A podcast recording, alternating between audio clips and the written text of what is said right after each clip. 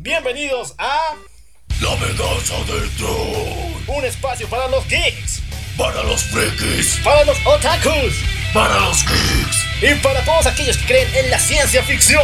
Y a todos, que la fuerza los acompañe. Y los destruya. Dale play a esta cosa.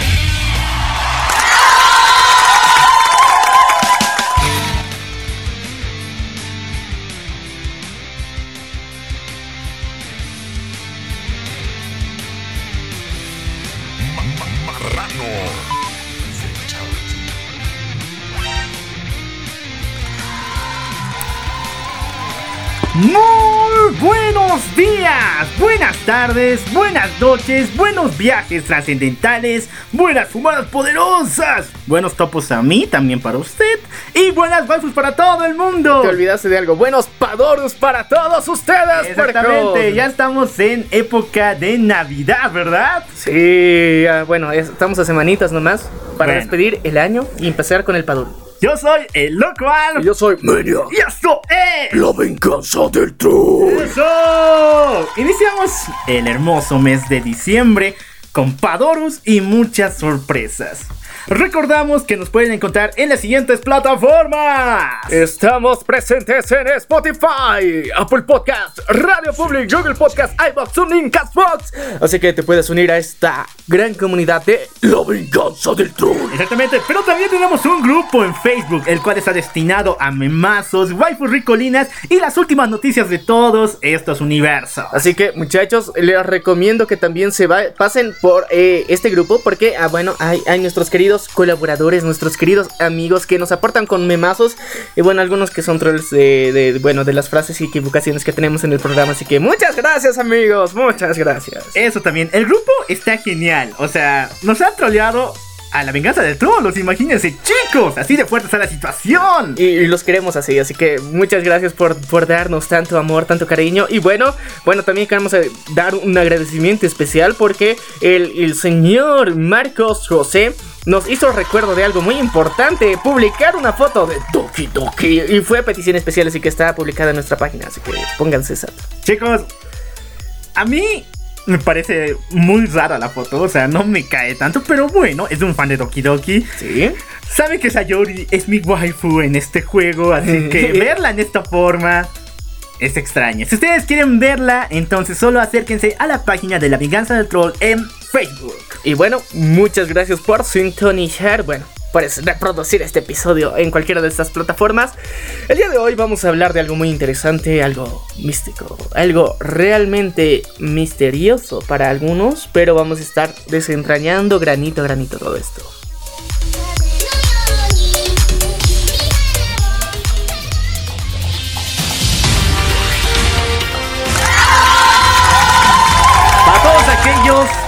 Aquellas personas que saben de buenas series, este intro seguro ya les hizo memoria de qué vamos a hablar el día de hoy. También porque está escrito ahí, ¿no? Pero esto es más épico, darle más vida a la Sí, vida. para darle más vida. Así que el día de hoy vamos a hablar muy bien, muy extendido de Yo Justice. Exactamente, esta super serie de DC Comics, en la cual cambian varias cosas de los cómics y principalmente de todo lo que conocíamos, es tan épica, es tan genial que merece su propia cronología aquí en el programa, ¿verdad? Claro que sí. Y bueno, también hemos tenido teorías raras, Fujoshis por ahí, regla 34 y cosas así. Así que está, está, está muy lleno de muchas cosas, muchas sorpresas. Y Young Justice es precisamente algo que nos buscó eh, cambiar el chip que teníamos de los Teen Titans. También tenemos que recordar que su tercera temporada llegó a través de DC Universe y por eso varias personas no pudieron verla seguro, pero hoy daremos la cronología, daremos spoilers fuertes y también hablaremos de lo que se nos viene para la cuarta temporada, chicos. Bueno, ahora sí entramos en materia. Agarren los cómics de Deadpool mata al universo Marvel y también del Superman rojo y azul y quémenlos porque son del diablo y lean buenos cómics porque hablamos de eso aquí en el programa. En serio, como odio Superman rojo y azul. o sea, pelear contra Hitler, eso fue muy fuerte, yo digo. Eh, bueno, depende, ¿no? De la época. En su época fue chingón. O sea, actualmente ya no. Porque el, el tío Fuller está por ahí ya revolcándose en su tumba o viviendo muy feliz en Argentina. O también es un nuevo personaje en esta, esta nueva película nominada al Oscar, que es Jojo, ¿verdad? es raro. Véanla, en serio. No se, la, no se la pierdan, es muy chistosa, pero yo no entiendo por qué está para el Oscar. Wow. Es, es muy extraño, muchachos, es muy extraño. Pero, ah, bueno, ahora sí, noticias muchachos. Recuerden que este es su sector de noticias y bueno, si es que quieren empezar directamente con el tema central, pásense a la aproximadamente 45 minutos del programa. A 45 a una hora del programa y vamos a empezar con el tema central. Bueno, como ya lo saben, aquí contamos todas las noticias respecto al mundo de los cómics, series y películas de Marvel, DC, Dark Horse, Boom y más editoriales. Vamos a empezar con DC, el papi hablado y chicos. 2020 se tiñe de verde, pero verde, verde limón. ¿Por qué? Ya que tanto el Arrowverso, HBO Max y también, obviamente, el universo extendido de las películas de DC quieren sacar producciones de Green Lantern. Ya. Ahora, chicos, todo el mundo se o sea, vamos a ver a Hal Jordan en todas estas. Yo pienso que no, esta es mi teoría. El Arrowverso siempre ha sido visto como algo un poco más em, abierto a diferentes a diferentes personalidades que son parte de diferentes organizaciones sociales, como es el caso de la comunidad LGBT o incluso yendo mucho más allá. Así que yo pienso que para los nuevos protagonistas de la serie del Arrowverso de Green Lantern tendríamos a Simon Bass y Jessica Drew. Ok. Es. Explícame. A ver, si no conocen a Simon Bass, él es el linterna verde iraní. Es uno de los más importantes actualmente. Jessica Cruz es principalmente la nueva que se integró al equipo, siendo de nacionalidad boliviana y ha demostrado gran fuerza en todo su recorrido. Ah. Oye, rico. Pero si bien los de la Arrowverso se quieren poner mamones y no quieren decir lo nuevo, no, entonces solamente tengamos a Simon Bass, ¿verdad? Sí, es- eh, bueno, es que es iraní, tiene tendencia a explotar, así que tenemos que tener cuidado. Ah, también la, la forma en que nos están presentando todo el nuevo universo va a estar interesante, pero yo de alguna forma tengo una no muy alta expectativa. Porque todos quieren a Hal Jordan, así que no. Ah, vamos. Bueno, mi segunda teoría para HBO Max. HBO Max, obviamente que va a tener más presupuesto, va a escalar un poco más allá, centrándose completamente en el espacio. ¿Y quién más? Sin no nuestro queridísimo Kai Rayner, nuestro cuarto linterna verde, uno de los más poderosos y épicos de la historia. Pero sería mucho mejor no solamente tenerlo a él, sino también a Guy Gardner, nuestro Deadpool linterna verde de DC Comics. Y de hecho Guy Gardner se estrenó mucho antes que Deadpool, o sea, ahí tenemos otra curiosidad, ¿no? ¡Otro robo! Ah, ya, ya. Y bueno, recordemos que Ryan Reynolds también. ¡Ah, sí! Linterna verde, ¡Mendigos, así que- mendigos, mendigos! Y obviamente que para las películas vamos a tener a los dos señores linternas verdes veteranos por excelencia. Hablamos de Hal Jordan y John Stewart, el linterna verde afroamericano y el general, el increíble Hal Jordan. Así que muchachos, yo creo que, que se pinte de verde está interesante. Va a ser el color del año 2020. Nos venimos con sorpresas. Y bueno, también como se ha confirmado todas estas, estas nuevas entregas, también el presupuesto eh, en hacer eh, CGI del chingón va a estar bien. Y también hay que, hay que ver cómo vamos a abrir un multiverso. Así que, uno, eh, el espacio-tiempo en donde se van a encontrar cada uno de ellos tiene que ser diferente. No puede ser todos en el mismo lugar al mismo tiempo. Bueno, hay que ver cómo van estas series y también la nueva película de Green Lantern Corps. Pero hablando también de películas, tuvimos ayer el vistazo de un pequeño fragmento del tráiler de Wonder Woman 84. Fue épico, fue increíble, pero hay cosas que no... Hay algunas cosas que no cuadran en esto. Principalmente es que si la película se desarrolla en la Guerra Fría entre Estados Unidos contra Rusia, ¿por qué rayos la Mujer Maravilla está en Afganistán? Ya sabes, o sea, nos están revelando cosas que pasaron, pero no sabías. Ah, puede ser, ¿no? También había, eh, recuerdo, un caso supuestamente de que Rusia quería mover varias ojivas nucleares hacia, Afganistán para después lanzarlas a los Estados Unidos, ¿verdad? Pero- Podrían agarrarse un poco de ese Porque supuesto rumor. recordemos que también en Wonder Woman, la primera película, o sea, no se centra directamente en el campo de batalla oficial, sino en un punto exacto donde podía pasar el boom nuclear de otra forma, entonces la guerra química. Entonces yo creo que se pueden agarrar de este punto muy importante, llegando a Af- Afganistán y darle un- una vuelta de tuerca a esto. Bueno, no vimos a Extriever Trevor, aunque muchas personas aseguran que estaba en el tráiler en un pequeño segmento. Y bueno, lo más importante es ver cómo rayos la Mujer Maravilla puede columpiarse con su lazo mágico a través de un rayo. Muchos han criticado diciendo si Spider-Man se columpiaba de la nada en Infinity War, la Mujer Maravilla puede hacer lo mismo.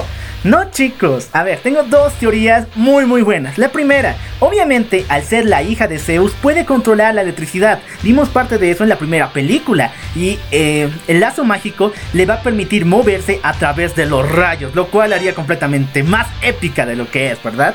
Y mi segunda teoría es el avión invisible. Es el fucking avión invisible. Al fin va a aparecer. Y bueno, es algo que sí, se tenía expectativas y Patty Jenkins de alguna forma ya, ya, ya, ya dio guiños de que sí va a pasar. Así que el avión invisible, chicos, el avión invisible. No, yo puesto que es el rayo. O sea, es la hija de Zeus, puede moverse a través del rayo. Eh, pero cualquiera de los dos está chingón. Está muy chingón. Vamos a pasar a otra materia y recuerden que el día de hoy, domingo, se está estrenando el tráiler oficial de Wonder Woman, así que estén pendientes de la venganza del troll porque ahí lo publicaremos. Vamos a pasar a las series del DC Universe, del streaming que ellos manejan. Hablamos de Stargirl, la cual se estrenará para 2020. Lanzó tráiler y... y... y- ¡Qué tráiler! No te dice absolutamente nada, solamente te muestra a los protagonistas pero sin sus trajes de héroes. ¿Qué pasa contigo, DC? Antes eras chingón. Bueno, yo creo que es para aumentar el hype cuando tengan el traje. Puede ser, puede ser, pero ya vimos a nuestra queridísima Stargirl, a la cual obviamente va a ser la waifu del año. Superando incluso a Wonder Woman. ¿Qué piensas tú? Por edad, sí, ¿no? pero es como, como, ¿cómo te digo? Es que es Gal, Gal Gadot, ¿no? No, no sé, yo te digo, es, es difícil de superar. Guerra de waifus aquí en el programa. Gal Gadot o Stargirl. Bueno, también recordate que Margot Robbie va a volver. Así que las únicas y detergentes van a estar al acecho. Así que yo te digo, va a, ser, va a estar complicado. Wow. Año 2020 lleno de waifus para DC. Pasamos a la reverso. Hoy, hoy, el fucking 8 de diciembre se estrena el evento más épico de toda la Tierra. Hablamos de Crisis en tierras infinitas. Y lanzó último trailer. Y, y advertencia, muchachos, tómense un shot. Porque recordemos, muchachos, cada vez que Loco Alf menciona Crisis en Tierras Infinitas, o dice a más no poder, o menciona alguna de las deidades favoritas de su religión, se toman un shot de agüita, de juguito, de algo rico y delicioso que puedan tomar y saciar la sed para que se hidraten más, muchachos. Apoyamos que las personas se hidraten. También hay The Sword Art Online, ¿verdad? Sí, pero ese no, no, no cuenta tanto ya. O sea, lo odiamos, pero hay noticias. Bueno, vamos a hablar de Crisis en Tierras Infinitas, otro shot, porque el último tráiler nos revela demasiado, principalmente porque veríamos la muerte del Superman de Tierra 38, es decir, el Superman de la Tierra de Supergirl en su serie. Y yo digo, ¿cómo lo matan al cuate? Porque en las letras que están abajo dice que Lex Luthor lo mató, pero la posición que está tomando él es obviamente del cómic La muerte de Superman, donde muere a manos de Doomsday. Eh, es una bonita referencia, honestamente. Es muy bien hecha. Hasta la banderita lo respetaron. Bueno, la banderita, su capa. ya. La banderita. su capa. Respetaron todos estos detalles. Yo te digo muchas, muchas gracias por haber respetado todos estos detalles. Eh, yo creo que e- es extraño ver a tantos Supermans con caras diferentes porque, o sea, cuando ves el- eh, los crossovers en, en los cómics, o sea, todos se parecen. Pero, eh, Pero aún así, ¿sabes diferenciarlos? si sabes diferenciarlos, digamos, hay pequeños elementos que o el pelo más largo, una capa diferente o el símbolo de la esperanza diferente, pero ahora, o sea, todos son diferentes, así que es fácil diferenciarlos. No más, ot- otro detalle que también a mí me ha preocupado ha sido el ver a un Batman, o sea, bueno, Cuadrapléjico. no era cuadrapléjico, estaba medio armado como robot y sí, es basado en el cómic. Bueno, pero este es de Kingdom Come, así Sí. que yo puedo asegurar que va a ser chingón, pero con ganas. Recordemos que también tendremos a Michael Keaton, quien hará un cameo o tendrá una buena escena en este mega crossover. Sí, porque en su universo sí se casó con Selina Kyle.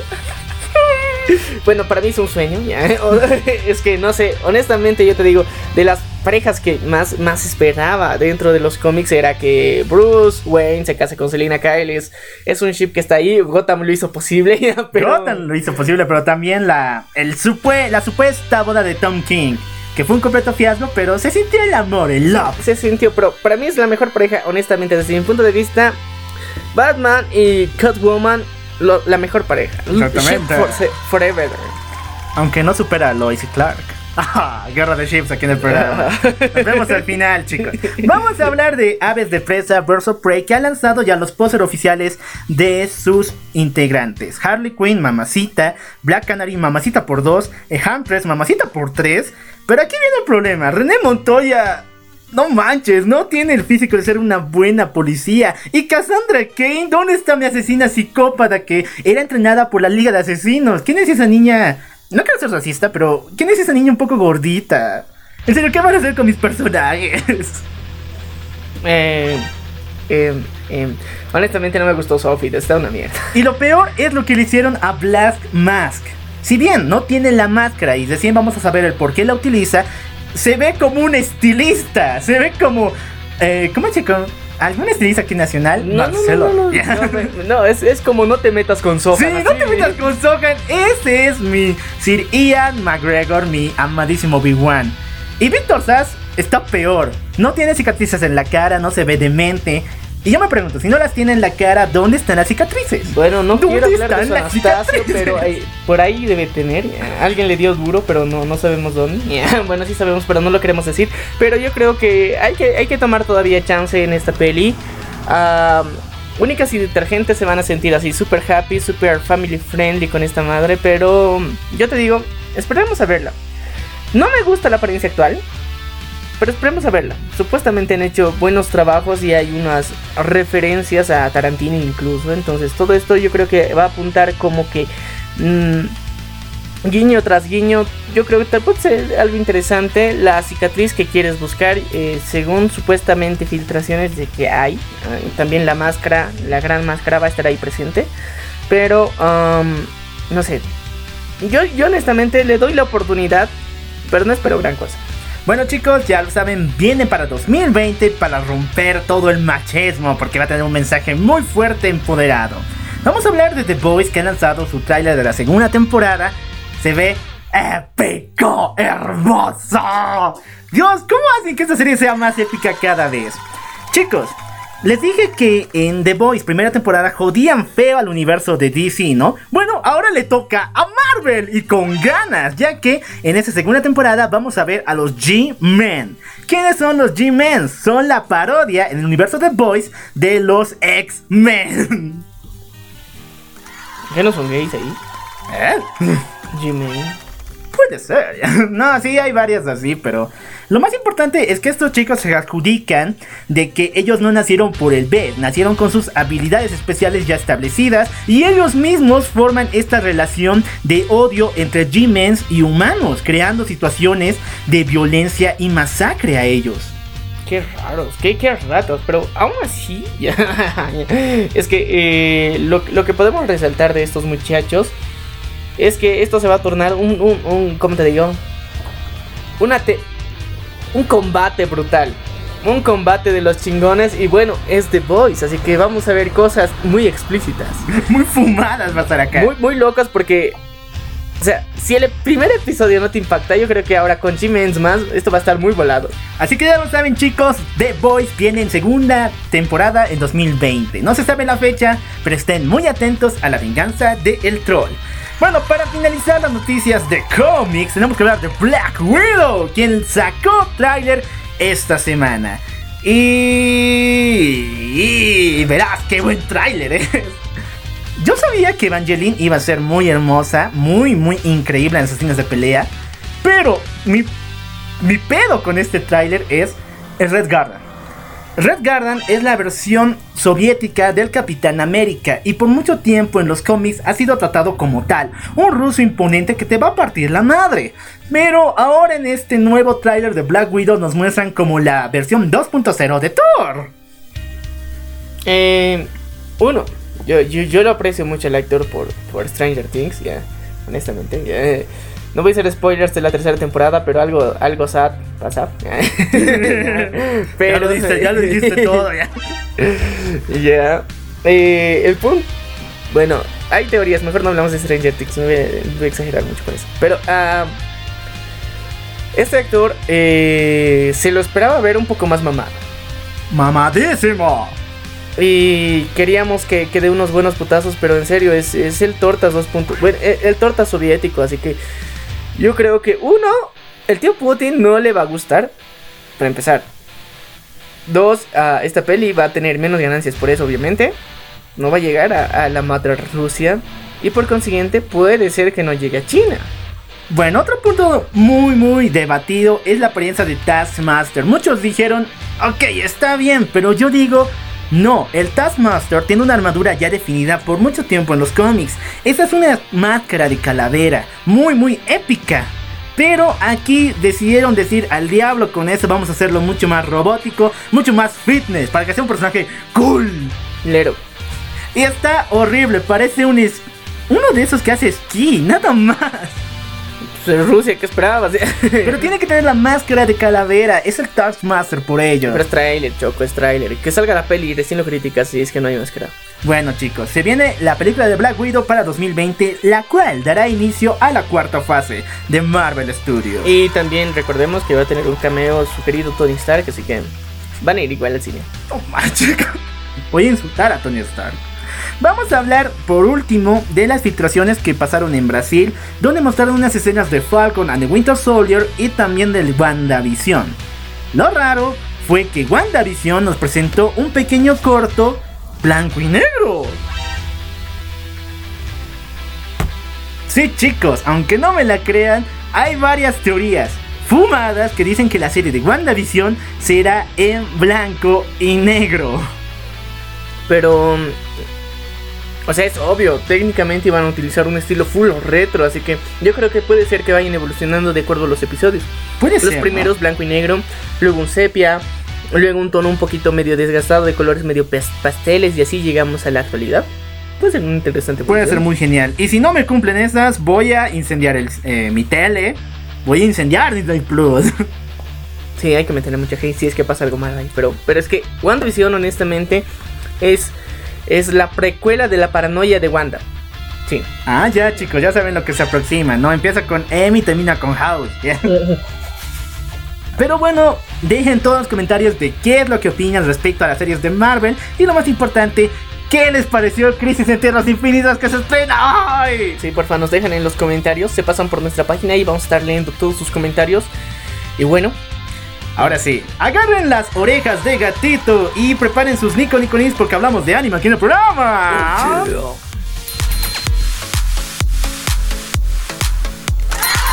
Con el poder del Padoro tenemos que lanzar las noticias.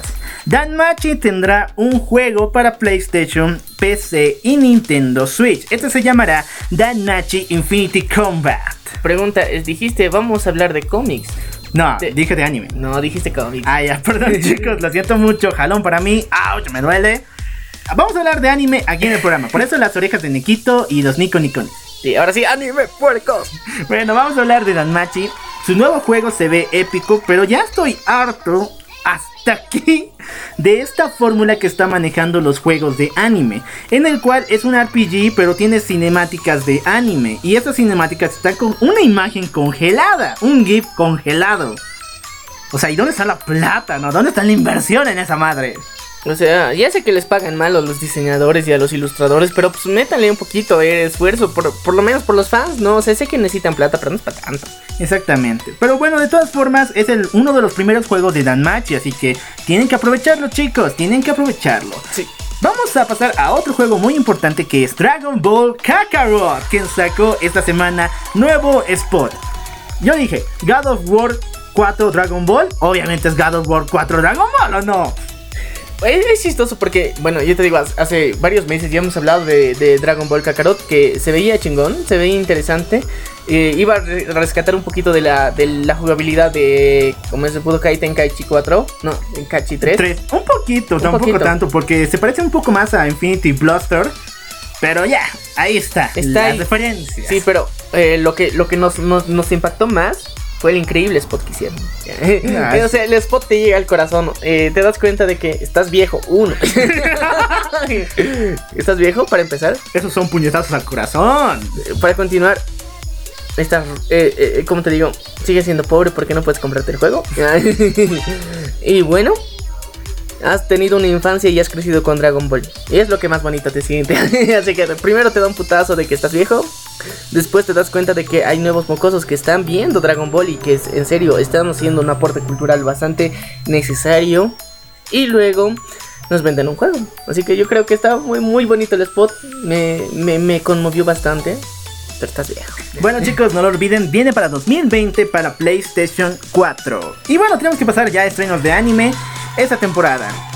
Empezamos con Isoyoku. Isoyoku es un isekai de Otra dos vez. héroes, sí, otra vez, de dos héroes que tienen que luchar contra chicas monstruo, pero una vez que luchan contra ellas y las liberan del mal, las venden a una especie de prostíbulo, o mejor dicho, a un table dance, donde proceden a profanar. Ay, ¿para qué soy un aplauso a esto? Dime, dime qué es ese. Obviamente que es súper echi, pero no tendremos chicas, digamos, humanas o con apariencia humana en esta serie, sino solamente chicas monstruo, nequitas, eh, chicas slime, No, no, dragonas. O sea, sí, sí, es monstruos. Así que chicos, si quieren preparar sus manos para, para la acción, tienen que esperar en el mes de enero, ya que se estrena esta serie llamada Isoyoku. Va a estar raro. Honestamente, yo, desde ya te digo que va a estar raro. Va a estar extraño. Ah, el afán de profanar está, está muy denso.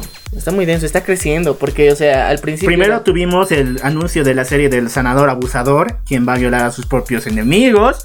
Y ahora tenemos estos cuates, dos de paso, que van a violar chicas monstruos. O sea, no mames. Bueno, no sé, muchachos. Yo creo que les están preparando para una vida de. Bueno, además, técnicamente, yo ya me he dado cuenta por qué, por qué demonios están tan, tan a favor del Echi. Estos, bueno, estos japos. Y, y- y es, es algo bastante simple. Durante los últimos eh, cuatro años, las estadísticas de reproducción por parte de los asiáticos queridos ha bajado. Principalmente en Japón, porque en China jamás baja. O sea, eh, no, en Japón principalmente ha bajado mucho porque hay personas que actualmente tienen miedo al, al chaca chaca, así que eh, y no quieren interacción humana con otras personas, entonces ha bajado mucho. Entonces, para motivar que las personas quieran hacer chaca y disfruten de estos placeres de la vida, ponen mucho echi. Entonces, así se justifica tanta enfermedad mental que tienen. Bueno, esperemos que algún día suba la, el número de índices o que vengan cosas mucho más fuertes. O, o esperen que migren latinos porque estos sí son calientes. ¿eh? No, estamos buenos hechos aquí en Latinoamérica. ya soy harto de Riverdale. Sigamos todavía. Vamos con la segunda temporada de Sugomo Momo. Acabas la de cual- decir a Riverdale Edge. Es un leche. Chécalo. Para- Para el año 2020 viene la segunda temporada de Sugomo Momo. ¿De qué se trata Sugomo Momo? Bueno, es un club de deportes, principalmente de tenis, pero que poco a poco nos damos de cuenta de que hay fantasmas, espíritus y una puerta hacia el más allá. Así que en esta serie veremos una especie de detectives del más allá, Ya. que al mismo tiempo es un club de tenis. Qué raro, ¿no? Ya, pero bueno, son japos, ¿qué esperamos? Vamos a pasar a otro anime con segunda temporada confirmada que es Hazuko no Geichouyu o como me gusta llamarla, la Loli de los libros. Esta serie es muy extraña ya que es un chico, un chico que renace en un mundo isekai, pero en vez de nacer como el típico prota, renace como una Loli, la cual tiene la misión de salvar libros antes de que los quemen. Ya, es, es como la película La, la, La ronda de, los libros, pero, con Loli, o sea, los japos le echaron a técnicamente- Lilo. Técnicamente la actriz tampoco es que sea muy opaca, que digamos, y que Espera, entonces, ¡es la ladrona de los libros! en versión eh, anime, o sea, la live action ya la tenemos. Pero lo más curioso es que tiene sus memorias de cuando era hombre, así que hay que tener cuidadito con ello. Ah, sí, o sea, obviamente hay que aprovechar el fenómeno Ranma. Eh. Bueno, vamos a pasar a Isekai Quartet, el cual ya nos mostró los diseños oficiales de Naofumi, Raptalia y Philo para la serie, su, su segunda temporada en 2020. Todos se ven geniales, pero Naofumi está serio. Naofumi está triste, ¿qué le pasa al cuate? Ah, bueno, es que ya sabes, le falta otra temporada. Yeah. Mucha traición al pobre tipo, ¿no? Sí, mucha, mucha traición. Pero, oh, oigan, si se dan cuenta, ah, y si no lo sabían, tenemos un episodio especializado en Tate no Yusa también. Eso, y las noticias de Tate Yusa no tardan en llegar porque tenemos su colaboración con el juego móvil Crusaders Quest. Me encanta que Tate no Yusa se habla ya las colaboraciones con juegos como lo hace Rizero y lo está haciendo mucho. Pero no me gusta el diseño pixeleado que les dieron. Existen muchos artistas que hacen buenos diseños en pixeles. Y ellos dijeron, ¿a quiénes contratamos para hacer esta madre? Tipo Minecraft. Sí, qué pedo chicos, qué pedo. Si hubiera sido más interesante que fuera tipo, tipo Minecraft. Ya, pero no hablemos de niños rata. Bueno, vamos a pasar al manga de Gotobu, o como ustedes lo conocen, las quintillizas. Da el mensaje de alerta. Spoiler, perras. Bueno, chicos, es extraño, mucha gente se iba a morir y matar por esa noticia, pero hay que aceptarla. El Team Yotsuba acaba de ganar. Nuestro querido protagonista eligió a la chica deportista amiga de la infancia, lo cual no pasa mucho en, mejor dicho, en la industria japonesa. Había una regla, la amiga de la infancia jamás va a ganar en un anime harem, pero en esta acaba de ganar. Wow. Wow. Pero eh, sí es cierto, bueno, tenemos tantos, tantos, tantos ejemplos tan raros. Bueno, sobre todo de Tomodachi, que es uno de ellos. Y su final también fue del Napo, pero sigamos Sí, seguimos hablando de cosas más chidas, pero ya, ya, bueno, al fin está cambiando algunas cosas. O también Isekoi, ¿no? O sea, su final fue igual de asco por la misma situación, pero ya era hora de que aprendamos la realidad del planeta Tierra. A veces, quien está destinada a ser tu pareja porque te sientes muy, muy relacionada con ella es tu amiga de la infancia. Así que no la frenzones por estúpidos estereotipos de anime. Así que muchachos, ya saben, puede ser que sea el amor de tu vida, de verdad. Tal vez, así que no está mal intentarlo. Bueno, tendremos una película animada de The King of Fighter. Y justo hablamos de eso la semana pasada, ¿no? Esta película adaptará el juego de King Fighter 94 y se llamará Destiny. Muchos me dijeron que esta ya existía.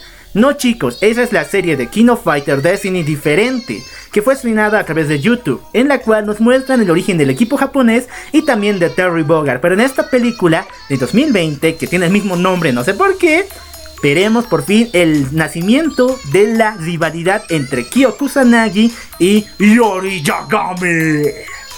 Luego el otro. Rugal Bernstein. Ah, ¿Dónde espero que Rugal esté, porque en la serie no aparecía Rugal. Sí, tiene que aparecer ya, y es momento, su momento ha llegado. Y bueno, sí, muchachos, no han escuchado la teoría. Bueno, no, el episodio completo en el que contamos la cronología básica de King of Fighters. Pásense por este episodio y lo estrenamos la anterior semana con un especial doble de Tekken y King of Fighter. The Black Weekend. Bueno, vamos a pasar con Demon Slayer, que nos mostró la lista de proyectos que se vienen próximamente.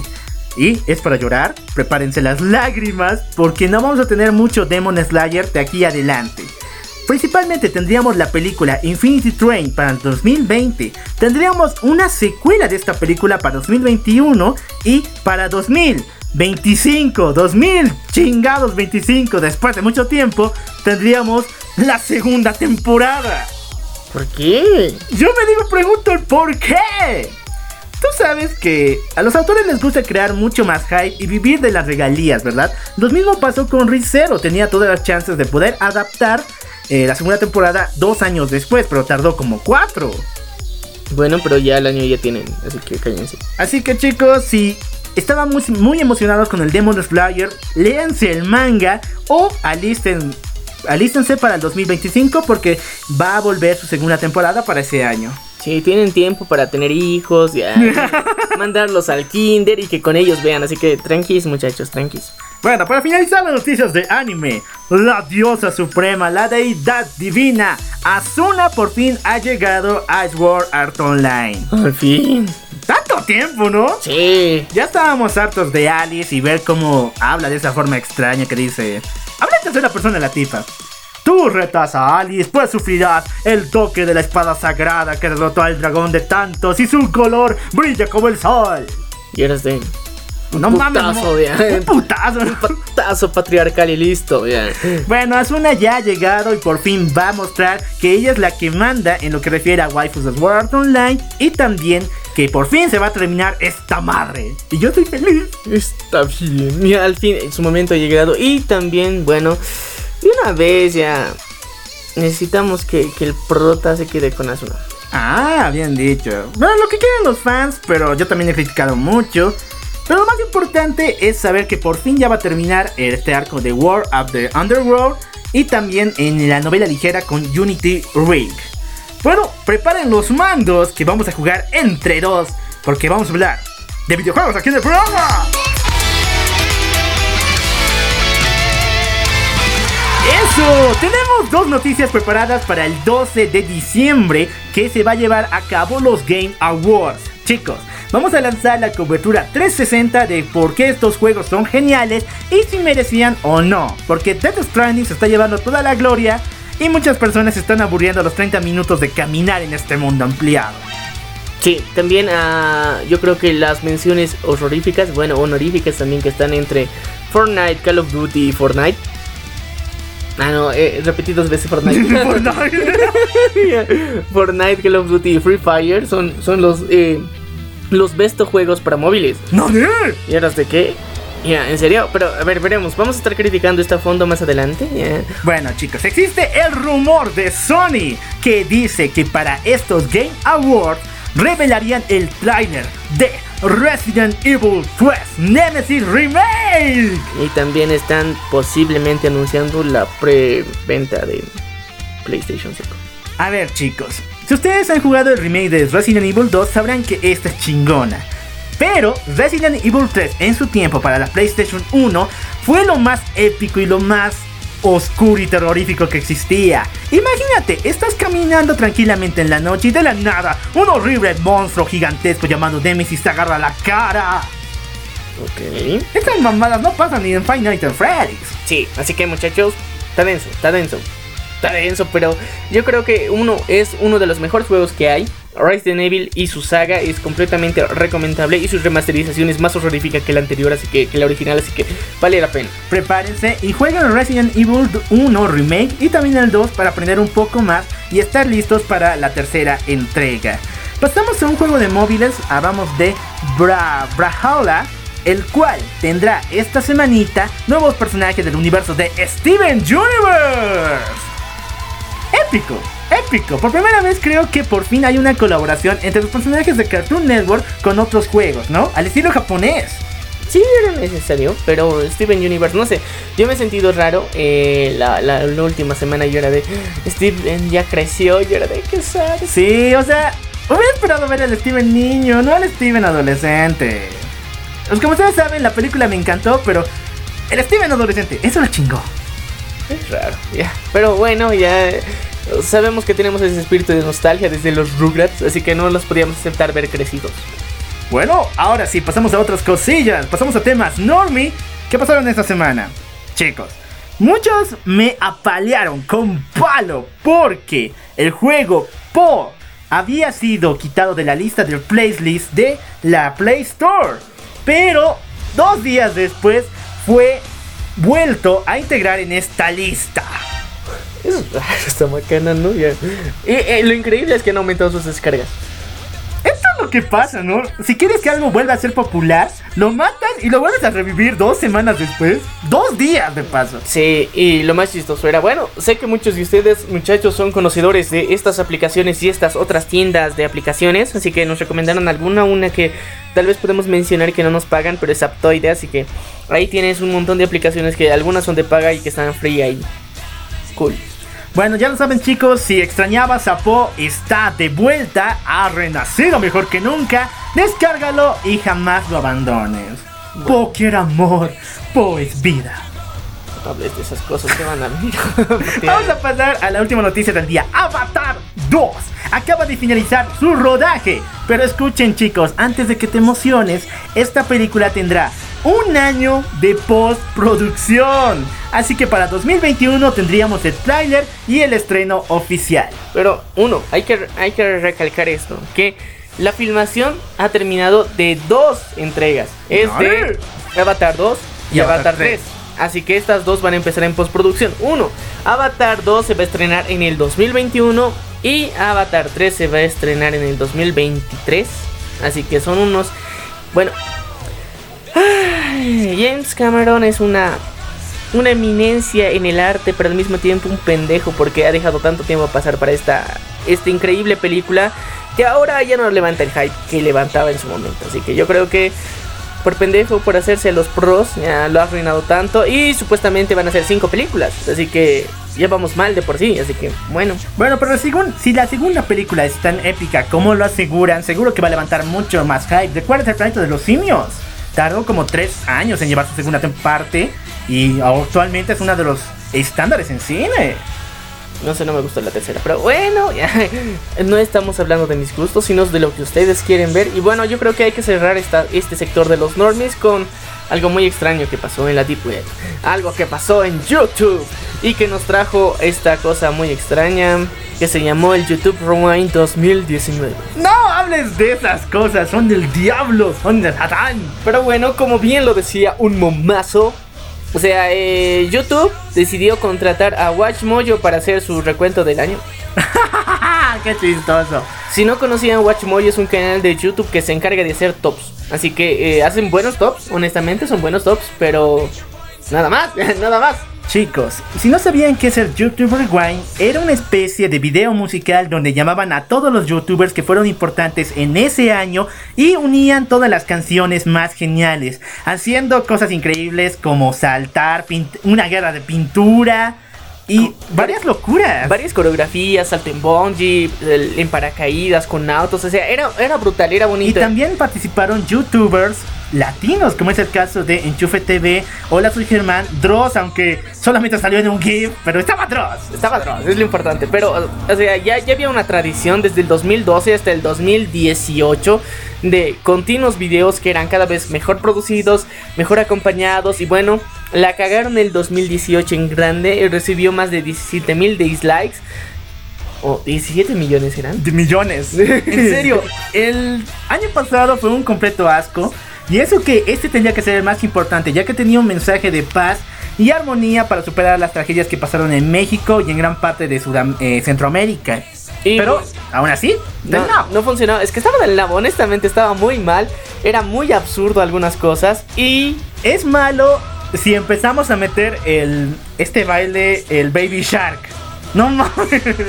Eh, sí. Yo te digo, la forma en que lo han hecho estaba mal. O sea, yo, yo te digo, podías meter el Baby Shark tranquilo. Era, era una canción válida, tenías que estar ahí. Pero si le hacías un remix, pues sí más chingón.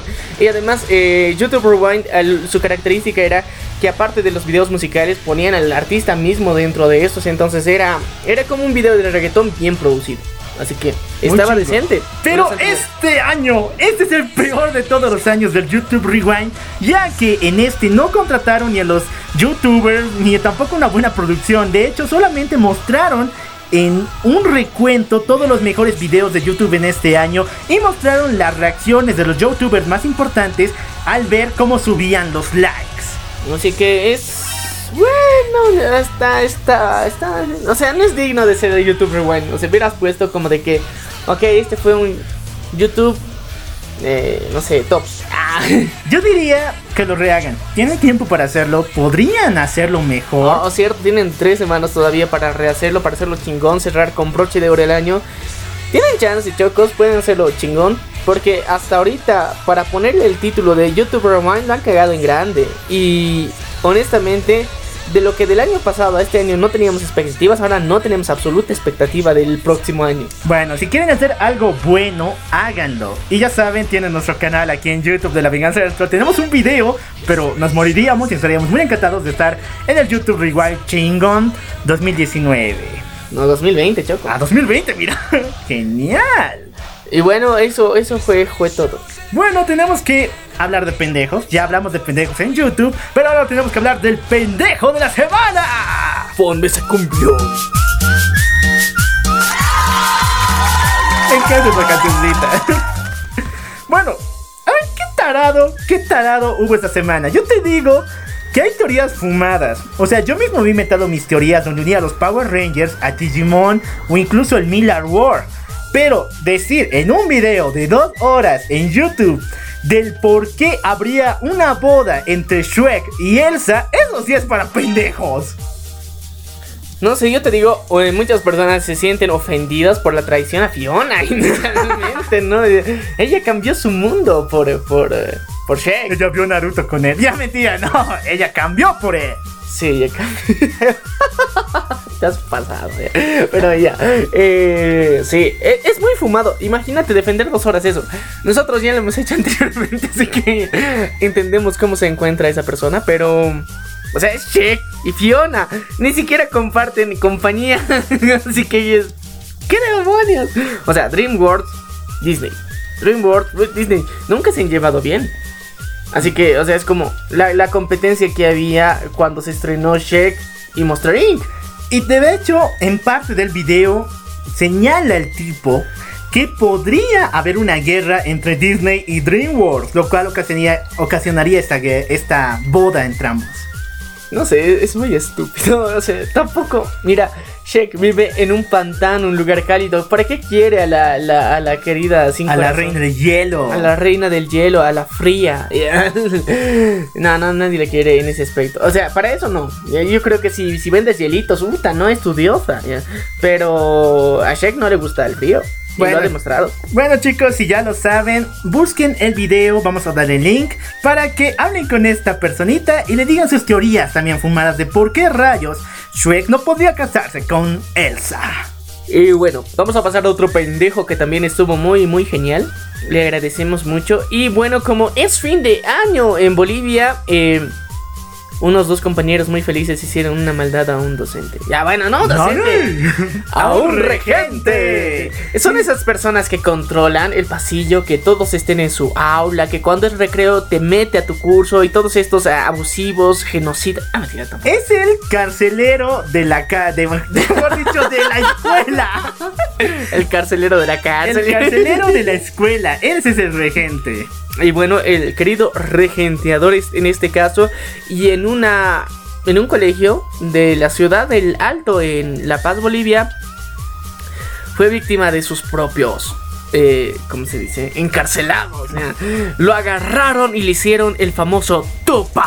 Si Y bueno, no sabían que es el Tupac, es una técnica marcial ancestral de parte de los pueblos incas, en el cual cuatro personas Aymaras, Aymaras también. Aymaras también, en los cuales cuatro personas agarran a una víctima de las cuatro extremidades, los brazos y las piernas, la alzan en el aire y proceden a chocar sus genitales contra un poste. También le decían machonazo, es la versión eh, moderna, eh, posteada machonazo. Hay diferentes versiones. Bueno, el Tupac original es gracias al héroe Tupac Katari, al cual le agarraron las extremidades en caballos y lo descuartizaron así. O sea, le- les hicieron caminar a los caballos en cuatro direcciones diferentes y descuartizaron al pobre men así. Y bueno, es un dicho muy raro que tenía el gobierno anterior. Pero ahorita estamos hablando del Tupac moderno, en el que agarras las cuatro extremidades y chocas sus genitales directamente contra un poste un machón. Y esta vez lo hicieron contra el arco de la cancha.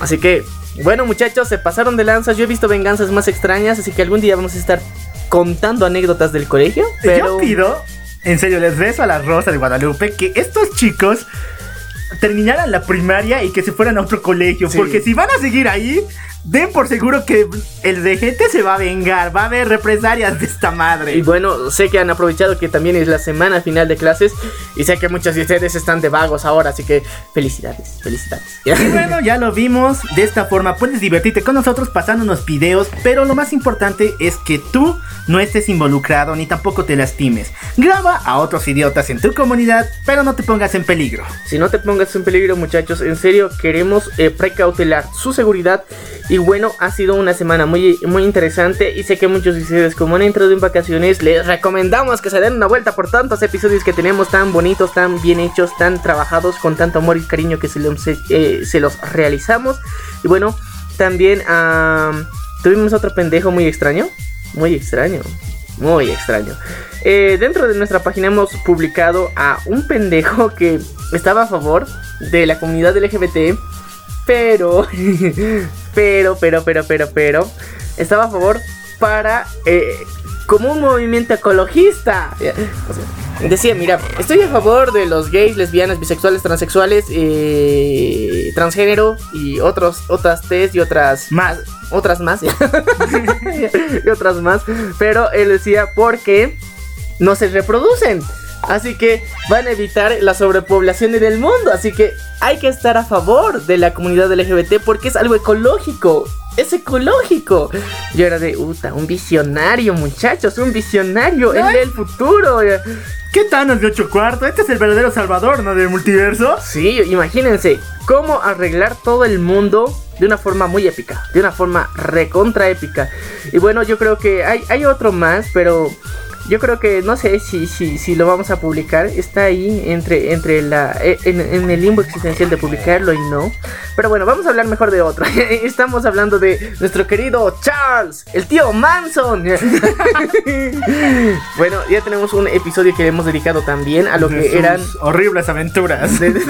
bueno, de las asesinas en serie, búsquenlo. Era nuestro especial de Halloween. Eh, y bueno, lo tenemos bailando muy Agustín con un remix muy bueno. Bueno, ahorita no lo tengo, pero voy a meter el Padoru. O sea, así es temazo. Pero es el ending de esa serie Kaguya Love is War. Y obviamente que Chica baila en este ending. Muy épico. Muy, genial que el tío Manson tenga estilo, pero no mames, güey, no mames. Bueno, ya vamos a mencionar el otro pendejo, pero eh, bueno, esto es bajo, bajo, bajo estricta. Solo para adultos. No, no voy a poner una descripción de qué exactamente está pasando, pero es una señorita que estaba ya, ah, realizando una llamada muy explícita a la que al que tenía como contacto como papi, ¿ya? Mm, Entonces quería se puso rico. Sí, pero el problema es que tenía dos. ¿No, real? o sea, el, el, padre, o sea, el que le dio la vida. Padre genético. El padre genético y su papi. Así que eh, llamó a su papi genético. y, y bueno, yo creo que se ha llamado, bueno, se ha llevado una llamada de, atención muy dura de su padre, que, que, bueno, la otra estaba, o sea, de espaldas dándole un baile exótico. Pero su padre le dijo, le, le, llamó por su nombre y bueno, ya sabemos que alguien va a tener un castigo y no va a pasar la noche de Navidad. Chicos, chicas, por lo que más quieran, no llamen o pongan en su celular el contacto de papi a su novio o novia también mami. Porque podría pasar esa situación en la cual les llamas completamente candente invitándole a una cita donde no van a dormir. Pero en realidad le llamaste a tu mamá, no manches. Así que muchachos, por favor, hay otros denominativos que pueden ser más aplicables y que en serio pueden eh, ayudarte a salvarte de este tipo de problemas. Muchachos, por favor, cuidado. Y bueno, así terminamos las noticias. Así terminan las noticias. Pasamos al tema del día. El universo DC van a conocer una de las series más importantes y grandes de la historia. Hablamos de Young Justice.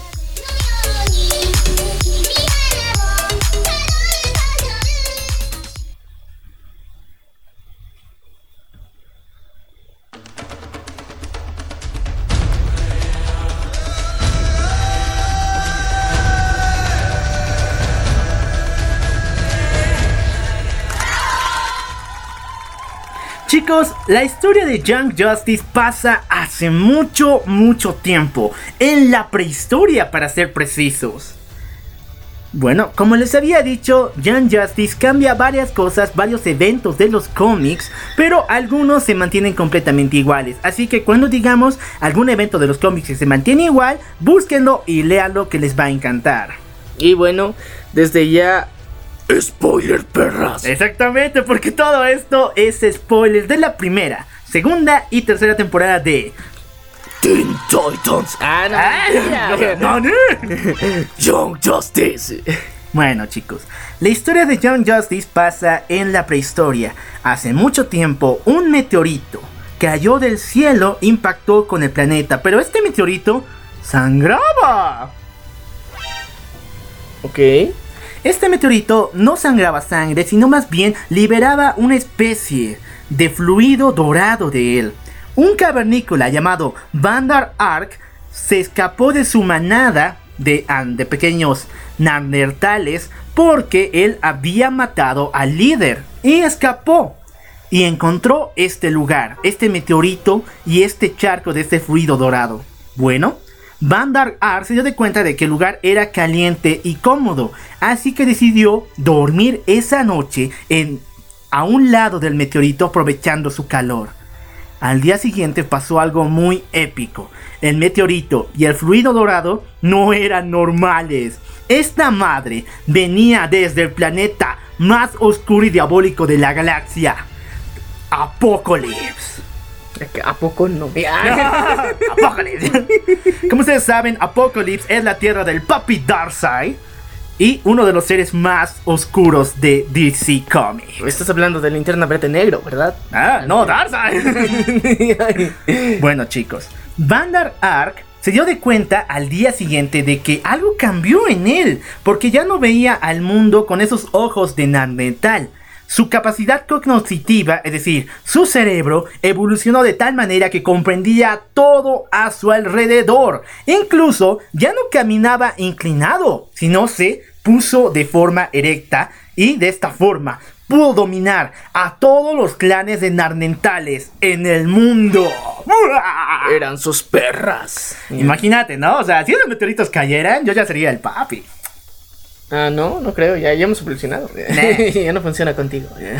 Vander Ark se dio de cuenta de otro, otra propiedad que él recibió del meteorito. El tipo era inmortal. Le cortabas el cuello, se regeneraba en segundos. Lo demolías con una, con una, una planadora. El tipo resucitaba en segundos. ¿Te pisaba un mamut? Y el tipo resucitaba. El chico, con estos poderes sobrenaturales, alcanzó gloria y poder, llegando a tener varios nombres. Alejandro Magno, Julio César y uno de los más importantes, Genghis Khan, el maldito Genghis Khan.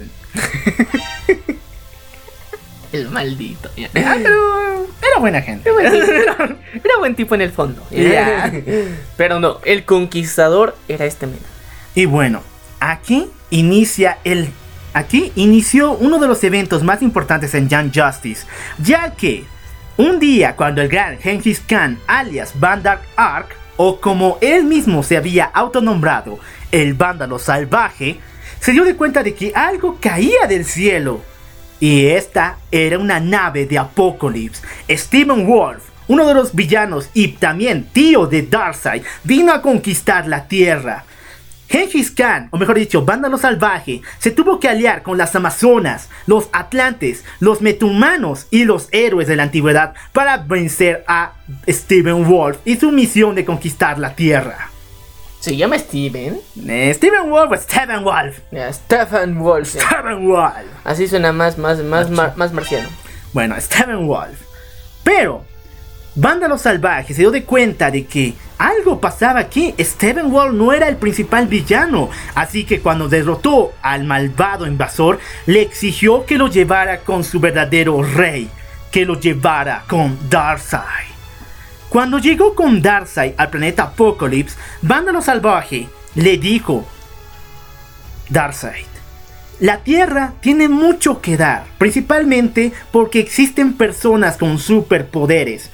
Ahorita tú los verás como simples inútiles, pero te apuesto de que un día avanzarán de tal forma que incluso podrían vencerte a ti. Y Darkseid dijo, ¿en serio?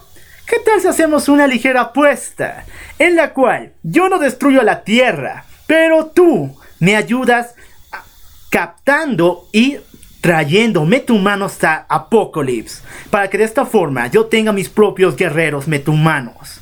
Mmm, pero siempre y cuando no invadas la Tierra. ¿Está bien? Ambos juntaron sus manos y desde entonces la Tierra y Apocalypse hicieron un trato, un trato hasta la muerte. Pero. Pero, o sea, ¿cómo va? Es que estaba pensando, mira, eh, ¿cómo él va a hablar a nombre de la humanidad? Pero si te lo pones a pensar, sí, él fue el patriarca de la humanidad, sí De puede hecho, apostar a sus hijos, ¿no? Hay un cómic, de hecho, este año en George of Brilliant, donde conocemos a la madre del universo DC. Ella fue la primera esposa de Vándalo Salvaje. Ella nos revela también de que él es el padre del universo DC. Así que. Vándalo salvaje, mis respetos, gracias por Batman. Gracias por salvarnos. No, gracias por Batman. Sí. También por Superman. Y bueno, ya saben, todos los que se casan son primos. Ya, Ya, oye, sí, ¿no? norteño. ya. Neta, ¿qué le pasa a DC con el incesto? Ya, no, no, no. Vamos a pasar a otro tema. Bueno, después de tantos años de, de estar reproduciéndonos así en diferentes manadas, así que ya, ya no cuenta. Bueno, pero igual, ¿qué le Eh. pasa a DC con el incesto? Eh, tengan cuidado con los norteños. Ya, mentira. los queremos norteños. ya. Bueno, la tecnología en Apocalypse crecía y crecía, pero había otro planeta, el cual era enemigo jurado de la maldad de Apocalypse. Hablamos de Nueva Génesis, que es el hogar de los nuevos dioses. Entre ambos organizaron una guerra brutal.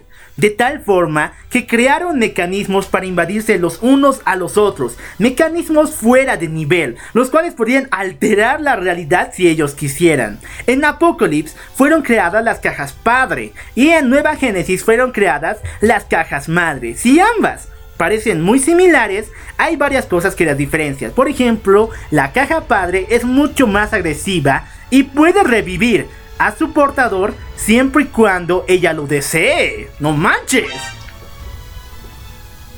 Pero, eh, ¿por qué dices ella si eran las cajas Ah, padre? mejor dicho, él.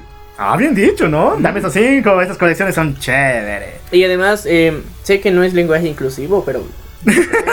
O sea. Y las cajas padre tienen, no sé, ese, ese don del patriarcado opresor. Sí, pues sí son de Apocalypse. En Apocalypse, si no lo sabían, sí hay patriarcado, pero del feo, o sea, muy brutal la madre. Y mientras tanto, en Nueva Génesis, las cajas madre fueron mucho más centradas en la protección de la vida. Mientras tanto, en Apocalypse, las cajas padre fueron concentradas y utilizadas para conquistar planetas. Toda esta guerra entre Apocalypse, Nueva Génesis y la Tierra llevaría a los eventos que llevaría, bueno, que mucho tiempo después conoceríamos como Young Justice.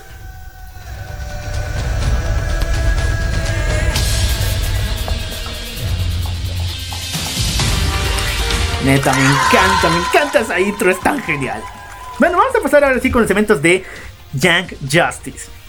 En este día, el día de la independencia, Batman, Aquaman, bueno, Aquaman, Flash y Lin, bueno, Flecha Verde llevarían a sus sidekicks, sus acompañantes, para que se vuelvan en miembros oficiales de la Liga de la Justicia. Al fin ya crecieron los pobres. Bueno, para que tengan un poco más de idea, en este caso, Batman llevó a Robin Dick Grayson.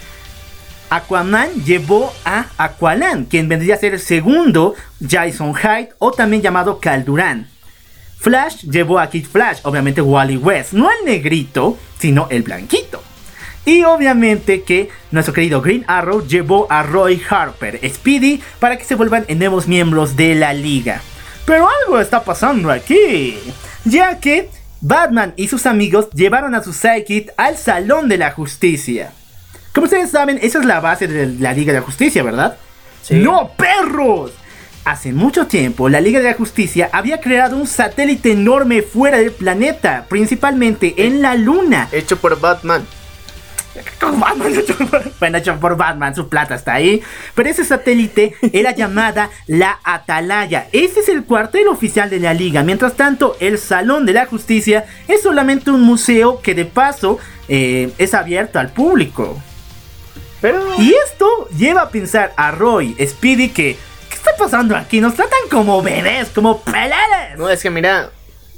No ten- tienen los superpoderes de sus papis, así que obviamente les falta. Pero si la el plan era convertirlos en miembros de la Liga de la Justicia, tenían que revelarles el secreto de la atalaya o Pero no. tienen que hacerles la bienvenida decente, pues primero. em, em, eh, es que mira, es como cuando, cuando te vuelves profesional, empiezas repartiendo cafés.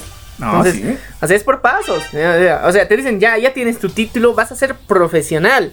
Y, pero, ay, pero es de, tengo 4, 5, 6 o 7 años estudiando esta cosa y me sé las matemáticas así porque sí.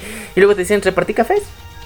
Imagínate, esas son las injusticias de la vida y lo pasó la Young Justice. Exactamente. Estos chicos, al enterarse de lo que dijo Roy de la Atalaya, se dieron de cuenta de que nunca los iban a convertir en miembros, sino simplemente siempre se quedarían como sidekick. Así que decidieron tomar las cosas por su propio brazo. Se enteraron que en un proyecto muy lejano llamado Catmus, un lugar llamado Catmus, había un estado de emergencia, algo pasaba ahí. Así que estos cuatro chicos se alistaron para, para defender y también ver qué pasaba ahí. En el proyecto Cadmus nos encontramos con que este lugar estaba siendo como una especie de prisión para alienígenas. Pero no cualquier alienígena. Del futuro salvaje. Del futuro salvaje. Hablamos de los Geomorphs. Los Geomorphs.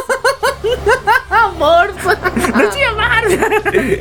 o sea, todo, todo combina, ¿no? Como el destino. sí, Los Geomorphs. Los Geomorphs son alienígenas en el universo DC que pueden cambiar su forma al placer, bueno, a la forma que ellos deseen, a voluntad.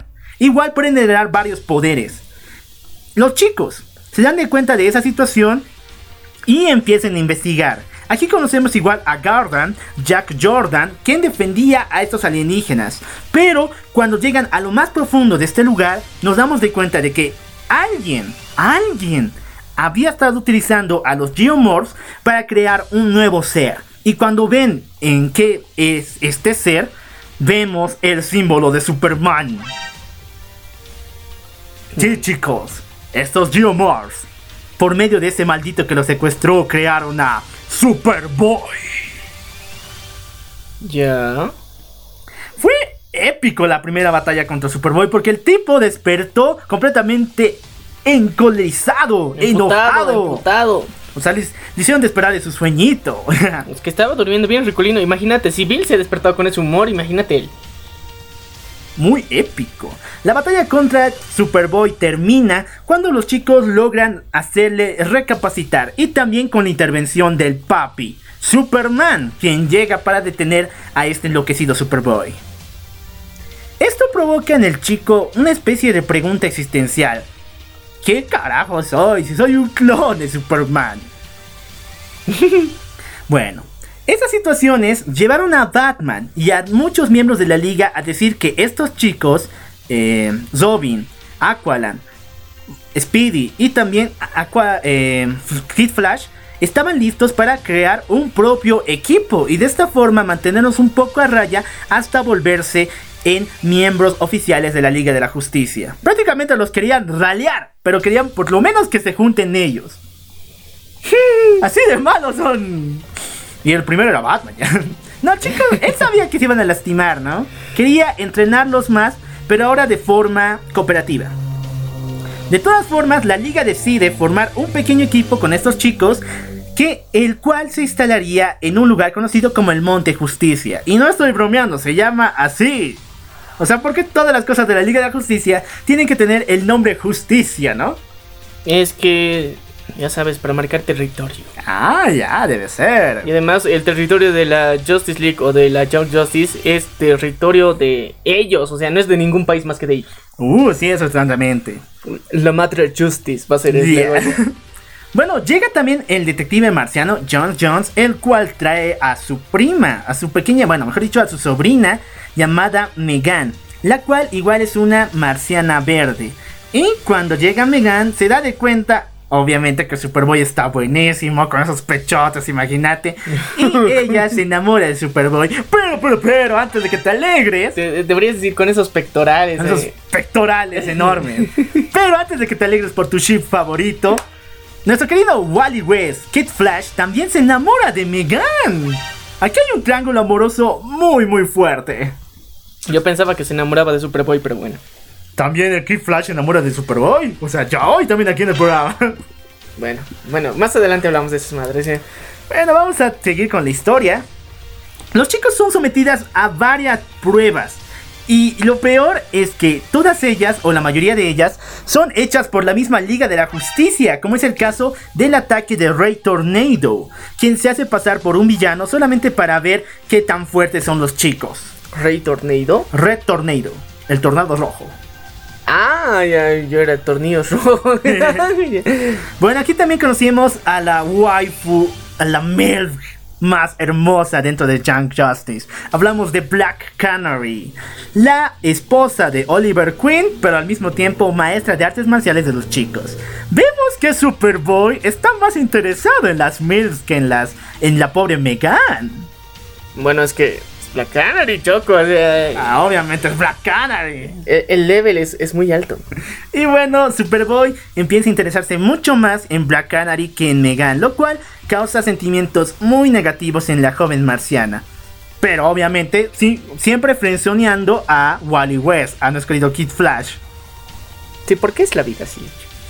Pobrecillo, pobrecillo. Bueno, pero las plegarias fueron resueltas cuando de la nada Green Arrow trae a su supuesta sobrina llamada Artemis.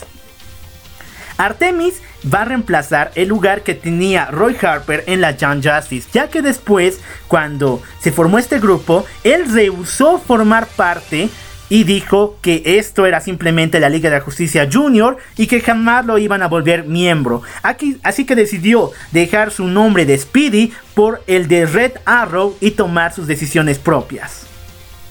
Sí, está interesante, pero es chistoso. Su independencia.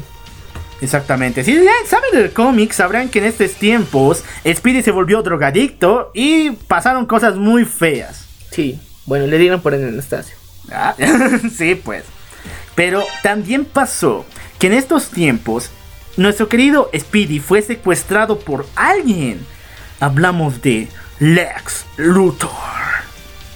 El maldito quería encontrar a alguien quien pueda infiltrarse dentro de la Liga de la Justicia y la Young Justice. Así que tomó y secuestró a Speedy, a Roy Harper, y lo clonó. O sea, yo creo que es chistoso porque varios villanos he visto que su mayor venganza es clonarlos. O sea, así no te quitas el problema, creas uno doble. Ah, sí, pues. Bueno, después hablaremos del clon de Roy, quien va a ponerse muy interesante esa situación. Hablamos de Artemis. Artemis es muy, muy capaz con la, bueno, mejor dicho, es muy habilidosa con el arco, pero tiene secretos muy fuertes, ya que su hermana Cheshire es uno de los enemigos más importantes de la Young Justice, incluso casi matando al equipo en una ocasión, imagínate. Wow, pero ¿qué, qué, qué superpoder tiene? No, solamente es habilidosa, del mismo level de Batman con habilidades de pelea. Wow, wow, qué level. Y bueno chicos, hay algo extraño en Artemis porque ella es hija de un supervillano. Hablamos de Sport Master. Sport Master es la versión de DC del Taskmaster. Puede igualar cualquier habilidad de combate solamente con pelear con alguien. Solamente con un encuentrito y ya te sabe todas las habilidades de combate que tienes. Ok, es como Mokujin. Es como Mokujin, Oh, pero más rubio. Y Oh, bueno. Yumano. Yumano. y tuvo dos hijas, Artemis y Cheshire. Cheshire se volvió villana y Artemis está de infiltrada en los Young Justice. No mames, aquí hay traición por todas partes. bueno, bueno, bueno, ¿y luego qué pasa? Sportmaster le ordenó a su hija Artemis de entrar a los Young Justice e informarle de cada acción que ellos iban a tomar. Muy triste. Pero la historia seguiría mucho tiempo después, en el cual Artemis y nuestro querido Wally West quedan atrapados en la Torre del Destino. Si no conocen la Torre del Destino, es el hogar de uno de los seres más poderosos y mágicos del universo DC. Hablamos de Doctor Fucking Fate. No, no es Doctor Fucking Face. Me encanta, en serio.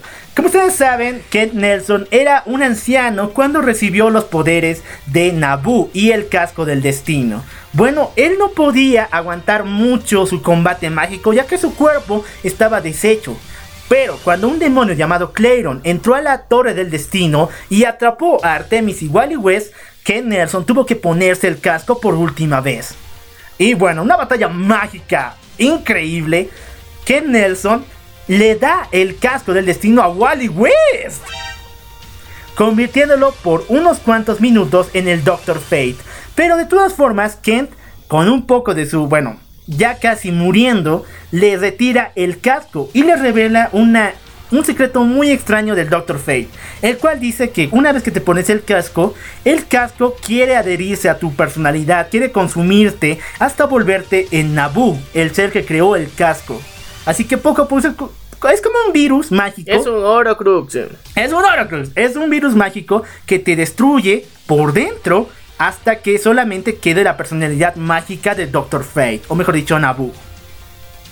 Qué triste. No, pero aún así es unos héroes más poderosos, porque Naboo es, si bien a veces es despiadado, destruye ciudades solamente porque así es el destino, y no tiene, o sea, siempre piensa por la justicia primero. Pero es un Horocrux. Es un Horocrux.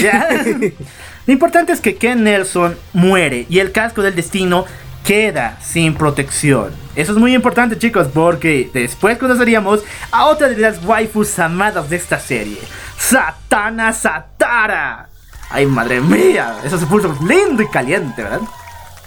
Lo que más me encantó fue que ver a Satana, pero ya no como una adulta como lo tenemos en los cómics, sino más bien como miembro de la Young Justice, siendo una chica jovial, muy linda y enamorándose de nuestro querido maestro polla, Dick Grayson. Otra vez. Ah, ¿por qué? ¿Por qué Dick? ¿Por qué? Bueno, pasan batallas increíbles y hay que buscar a un nuevo portador del casco del destino. Y entre ellos aparece el padre de Satana, el gran mago Satara. Y él toma el casco, sabiendo lo que iba a pasar, que después ya no volvería a ver a su hija, porque Nabu lo consumiría mucho más rápido cada vez. Así que sin importar esa situación y despidiéndose de su hija Satana, Satara toma el casco y se convierte en el nuevo Doctor Fate. Muy triste, Dios, qué padre. Qué padre, ¿no? En serio, qué padre, increíble. Pero Satana no está sola, tiene a sus amigos, tiene a Dick Grayson y tiene a toda la Young Justice.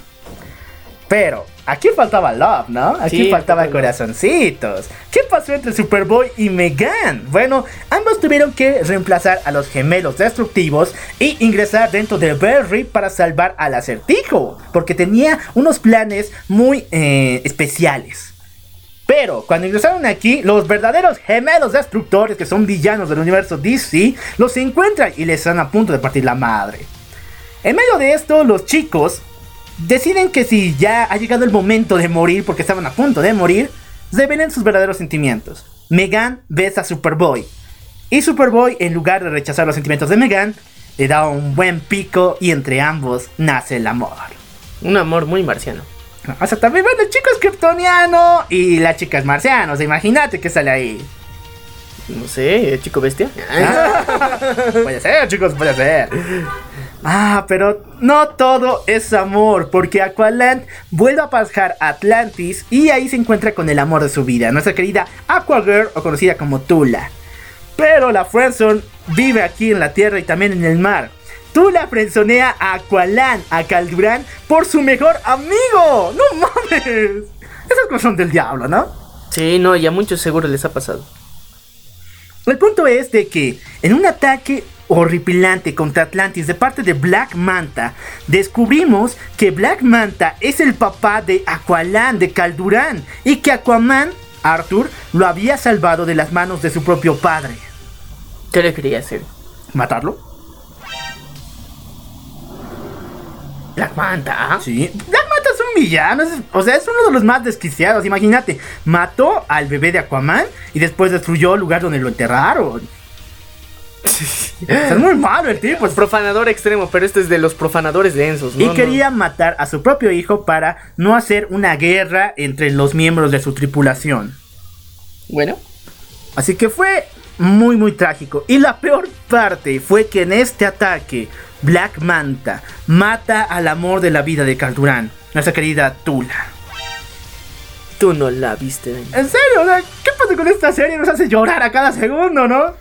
Ah, tú no la viste venir. bueno, pero el amor aún existe y nuestra querida Artemis siente un poquito de cositas con Wally West. Obviamente, estar encerrados en la torre del destino y casi perderlo hace que ella se ponga a recapacitar de sus sentimientos. Pero, de la nada, reciben un ataque de la mismísima Legión Doom, encabezada por estos villanos. Hiedra Venenosa, Bane, Conde Vértigo, Atomic School y el mismísimo Joker. No mames, se van a partir la madre, bien denso, eh. El Joker es increíble en este cap. Es solo un capítulo, pero se roba el capítulo entero, ya que el plan era del Conde Vértigo. Lanzar una especie de esporas que destruyan la ciudad. Pero el Joker le da la vuelta a Conde Vértigo y él mismo se toma el control de las esporas. En un capítulo estuvo a punto de matar a toda la Young Justice, incluso a Batman, o sea, imagínense. No, me sorprende cada vez más. Y Bane ahí de pelotudo otra vez de grandote fortachón y ya. Ah, sí. Bueno, chicos. Aparentemente Batman está a punto de decidir que este grupo se desintegre, ya que después del ataque del Joker demostraron que ellos eran insuficientes, que no podían vencer. Pero de la nada una raza alienígena llega y le revela a Superboy su verdadero origen. Aquí viene, chicos. Superboy es realmente un clon de Superman, pero al mismo tiempo de Lex Luthor. ¿Collaron o qué? Eso también, todo el mundo piensa en eso. Es el hijo de Lex Luthor, pero al mismo tiempo de Superman. ¿Qué pedo con eso? No, chicos, sino que para crear un clon faltaba ADN kryptoniano para crear la réplica. Y en lugar de eso, como no tenían más, tuvieron que utilizar el ADN de alguien más. Así que tomaron el de Lex Luthor.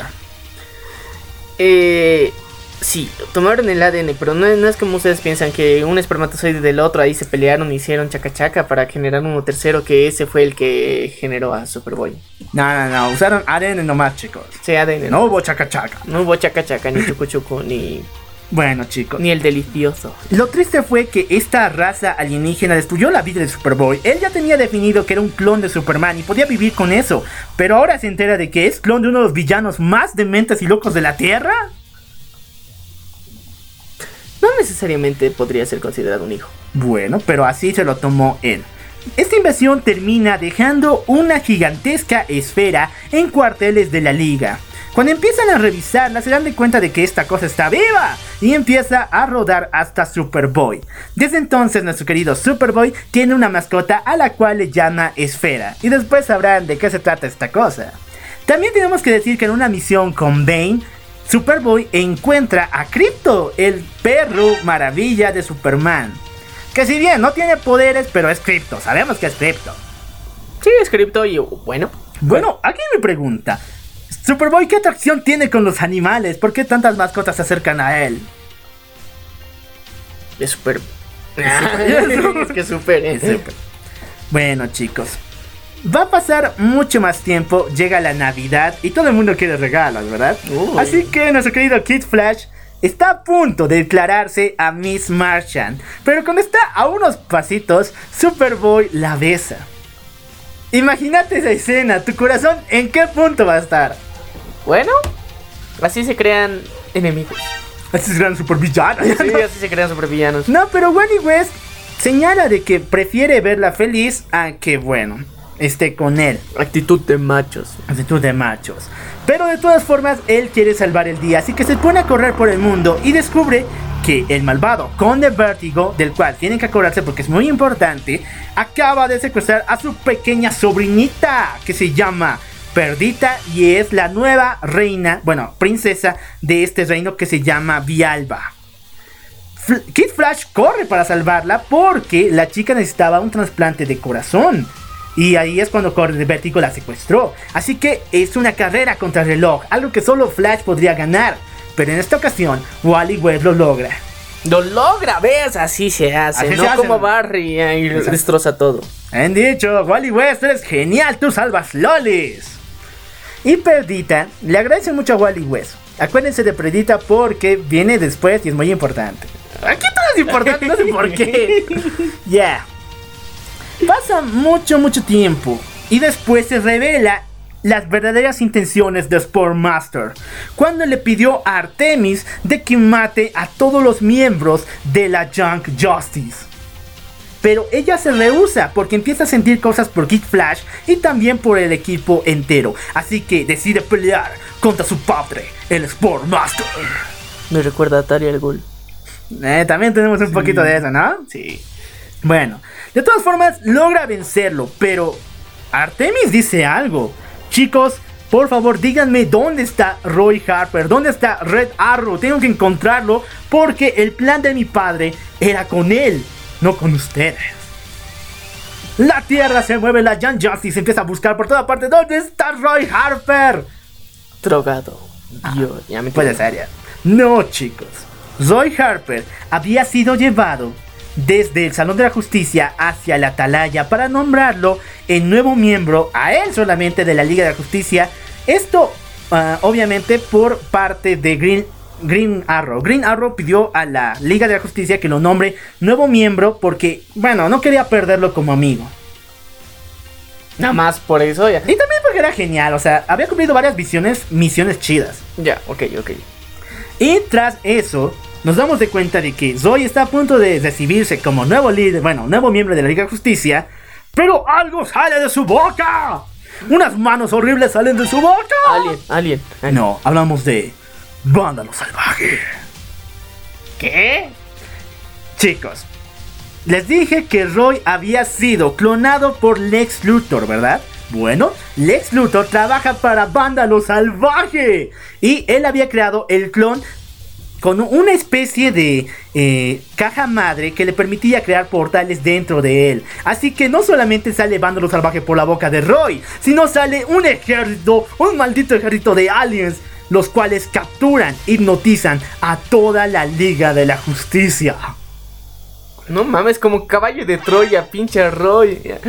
Soy la jodiste, pero... Bueno. ¡Wow, no! ¡Qué épico! Vándalo Salvaje es un cabrón. No, yo, yo me pregunto su mandíbula, ¿cómo ha aguantado? eh? Eh, pero es, caja- es la caja madre. Es o un clon. Es un clon. Es un clon y es la caja madre, así que ya. Ya, ya. Lo perdono por eso. Vándalo Salvaje tomó el control de la Liga de la Justicia, hipnotizándolos, volviéndolos en máquinas de matar. 16 meses, la Liga se perdió en el espacio. Y no saben las cosas horribles que hicieron, chicos. En serio, fue una masacre.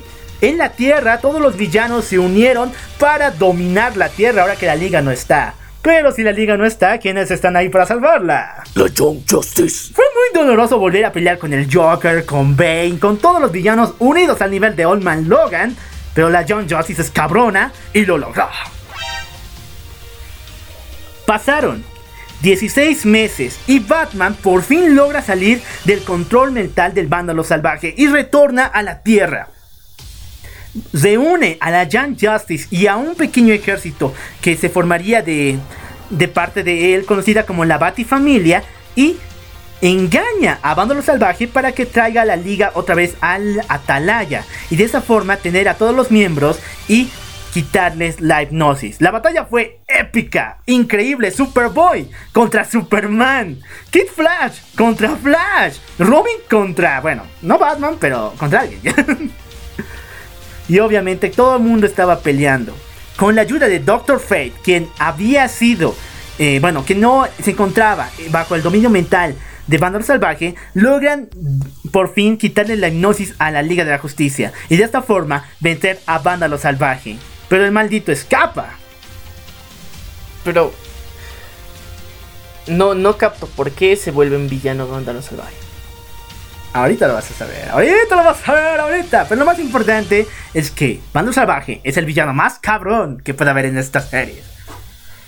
Bueno, con eso termina la primera temporada, dándole por fin un reconocimiento a la Young Justice y formándolos como nuevo equipo, parte de la Liga de la Justicia. Y ahí es donde vemos por fin que las asperezas fueron deshechas. Superman por fin acepta a Superboy como su hermano, ya no como su clon. Y, bueno, con eso termina la primera temporada y pasamos con John Justice, segunda temporada.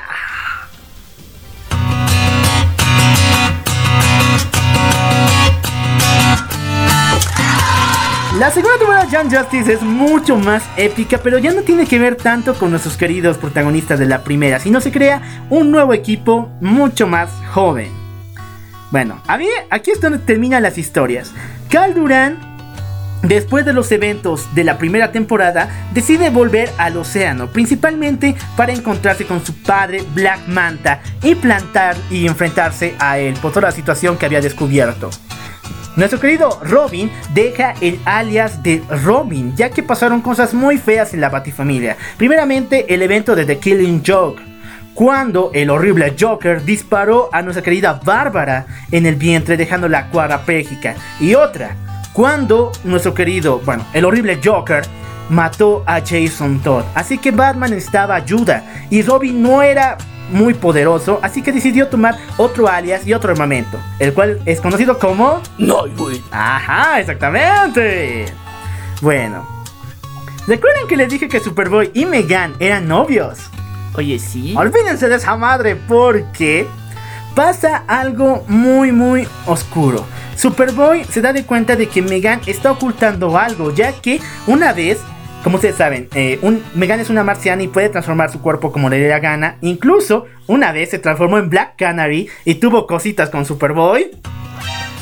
Oye, rico. Pero Superboy siempre vio que ella ocultaba una forma en específico. Él trató de decirle, oye, cariño, o sea, muéstrame de qué se trata esa cosa, qué, qué ocultas. Y consejo, nunca le digas eso a una mujer. Porque te va a romper y se va a ir con otro. Y en este caso se fue con Lagoon Boy. ¿Quién es Lagoon Boy? Es un atlante que tiene cabeza de pez y cuerpo de pez, pero parece humano. ya, o sea, bota burbujita. El peor novio con el que se puede ir, con ese se fue. Ya. Lo respeto. Gustos son gustos, ¿no? Ya. Nightwing, después de haber sufrido tanto, tuvo que cortar su relación con Satana porque ya no podía vivir en un mundo donde sencillamente varias personas de, de que eran parte de su familia de Nightwing murieran. Obviamente el Joker iba a estar... a- si Satana y Nightwing se hubieran comprometido o incluso ser novios como oficialmente, el Joker se hubiera dado cuenta o no. Sí, no, y no, oh, oh, nadie quiere perder a Satana. Exactamente, así que cortan la relación. Satana deja a la Young Justice y es nombrada nuevo miembro de la Liga de la Justicia. Mientras tanto, Nightwing sigue luchando junto con Batman en unos planes muy muy secretos. Para finalizar, Artemis y Wally West. Ellos, después de todo lo que ha pasado, deciden por fin aceptar sus sentimientos, vivir juntos y dejar a la Liga de la Justicia y la Young Justice deciden dejar la vida de héroe para poder ingresar ambos a la universidad. Ya. ¿Qué, qué, qué, qué extraño? Qué extraño, ¿no? O sea, wow, la, la vida de héroe debe ser épica, increíble. Y dejar eso por la universidad. Además te lo financia Batman, así que. Ah. Ambos decidieron no volver a su vida de héroe, ya que no querían perderse los unos a los otros. Pero, en las noches, nuestra querida Artemis agarra una máscara de tigresa y se destina a, pel- a patear traseros en las calles. Artemis no está muy segura de dejar esta vida. Ahí en los secretos, ¿no? Sí, ya saben, muchachos, quieren conservar una relación saludable de gente de secretos pelotudos. Bueno chicos, hay nuevos integrantes. Red Robin, quien es, quien es el tercer Robin de Batman llamado Tim Drake. Bueno, también se encuentra Beast Boy. Y ahorita les cuento la historia de este chico. Y Wonder Girl, quien es la asistente, la nueva asistente de Wonder Woman. La historia de Beast Boy pasa en esta segunda temporada, pero de manera muy muy triste. Ya que Megan nos revela por fin qué es esa forma que tanto está ocultando. La verdad es que Megan jamás fue una marciana verde. Ella era una marciana blanca. Ok, ya, y, y tenía miedo por el racismo. Nah, no, chicos. La cosa es que en Marte, los marcianos blancos son asesinos y casi destruyeron a los marcianos verdes. Son seres horribles que parecen arañas con enormes dientes. Ya tengan cuidado, en serio, no pidan que se revele Por esa razón es que Megan le ocultaba tanto a Superboy. En una misión donde tenían que ir a detener a Queen Bee, quien era parte de los enemigos que se unían con Lex Luthor y Vándalo Salvaje, nuestra querida Megan se encuentra con una actriz muy famosa. Ella, Nah, ella se llama Megan también y era parte de un show llamada Hola Megan. Y de hecho aquí viene lo chistoso porque cuando Megan llegó a la Tierra tomó su personalidad, todos los conjuntos de su de su de su personalidad como tal de esa serie. Ya. Así de épico y así de extraño, ¿no? Sí. eh. Encontrarse con esa actriz en Kenia de paso, o sea, no mames. Pero, o sea, Superboy ya se puede ir con la original, ya lo sabes. Ah, puede, ¿no? Sí. Es Smith de paso, o sea, wow. Muy bien. Megan, la actriz, tiene un pequeño hijo, el cual tiene 12 años, que se llama Garfield. Ah, ya sabrán de qué se trata, ¿no? Nuestro querido Gar eh, considera y salva a, nuestra Megan de una muerte muy fuerte contra eh, Queen Bee. Llega un punto en el cual ella ya no puede ocultar realmente quién es y le pide a Superboy y le revela la verdad de que ella es una marciana blanca. Pero la tristeza nos invadiría mucho más cuando la madre de Garfield sufre un accidente junto con su hijo, lo cual causa la muerte de esta actriz y que su hijo está a punto de fallecer. Necesitaban un trasplante de sangre. Necesitaban un donante, pero no había ninguno compatible, solamente uno. Por alguna extraña razón, porque su sangre es cambiante. Hablamos de Megan, la cual donó su sangre de eh, Marciana. marciana blanca a Garfield, lo cual ocasionó que este muchacho pueda cambiar su forma, la forma de su cuerpo, y raramente solo puede hacerlo de forma de animales. Y aquí es cuando nace el chico bestia. Uh, O sea, esos, esos secretos, ¿no? Esas cosas dicho. son muy buenas. Bueno, la historia de la segunda temporada con este nuevo, este nuevo equipo inicia en el futuro, claramente. En el futuro no habrá paz, no habrá amor, todo está destruido por enormes pilares que fueron plantadas por una raza alienígena llamada The Rich. The Rich había lanzado a estos pilares conocidos como los escarabajos azules y habían dominado el mundo, matado a la Liga de la Justicia y causando dolor y sufrimiento. En medio de esto, un pequeño velocista llamado Impulse quiere viajar al pasado para detener todos estos eventos. No hagas caso a Barry. Así exactamente chicos, después sabrán quién es Impulse, solamente sepan de que él quiere salvar el futuro. Bueno, en el presente, alguien está secuestrando niños para convertirlos en metahumanos. Lex. A Lex el Luthor, ¿no? Lex el fucking Luthor. A ver, tú. Lex el fucking Luthor. Exactamente. Y bueno, esta pelea por querer salvar a los niños lleva a nuestro nuevo grupo de la Young Justice a infiltrarse en las líneas contra Lex Luthor y descubren que todo esto es plan de una raza alienígena conocida como la Luz.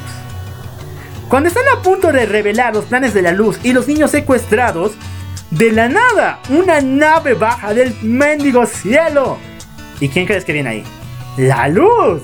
Son una especie de marcianos blancos, diferentes a Megan, muy blancos, más blancos de lo normal, los cuales supuestamente vinieron al planeta para estudiar al ser humano, por eso secuestraban a los niños. Y de esta forma otorgan medicamentos y muchas eh, mejoras para la vida normal de las personas. Poco a poco el mundo se enamora de la luz. Dicen, estos cuadros han venido a ayudarnos, son buena gente. Aleluya la luz. Aquí como los médicos cubanos en Bolivia, ¿eh? Exactamente, pero algo ocultan estos tipos. Traen armas, como en Bolivia. Traen armas y estas armas son los Blue Beetles. Les dije que la luz, bueno, les dije que había una raza alienígena en el futuro que nos destruyó, ¿verdad? Sí. The Rich. Bueno, la luz había dominado a los Rich y ellos tenían ahora los Blue Beetles. Lo que querían era plantar estos mecanismos en la Tierra y de esta forma dominarla. Ok, y esos pilares son importantes. Eh, son demasiado importantes. Pero uno se fue. Uno escapó de la vista de la luz y se volvió una especie de escarabajo azul, el cual cayó en la espalda de un joven latino conocido como Jaime Reyes. Jaime se da cuenta de que esta cosa está viva, es un escarabajo en mi espalda, la cual me da una armadura de poder. ¡Wow! ¡Wow! Increíble. Blue, aquí es cuando nace Blue Beetle, el escarabajo azul. Jaime, con su nueva armadura y con los poderes que conlleva, se une a la Young Justice. Pero cuando lo hace, algo pasa, ya que del futuro llega nuestro querido Impulse, quien se revela ante Wally West y Flash como el nieto de Flash, mejor dicho, de Barry Allen. Pues no hagas cosas como tu abuelo, perro. Ya, dicho. Y obviamente que no les contó de qué se trataba el futuro, por qué vino. Impulse los mintió diciéndoles que él simplemente vino para conocer a sus familiares. Obviamente nadie se la creyó y Flash lo puso en investigación. Pasamos un poco fuera de esta invasión alienígena y vamos con Roy. Recuerden que les dije que el maldito era una especie de transportador, el cual salió bandas salvaje y un ejército. Pero ese era su clon. Ah, un clon.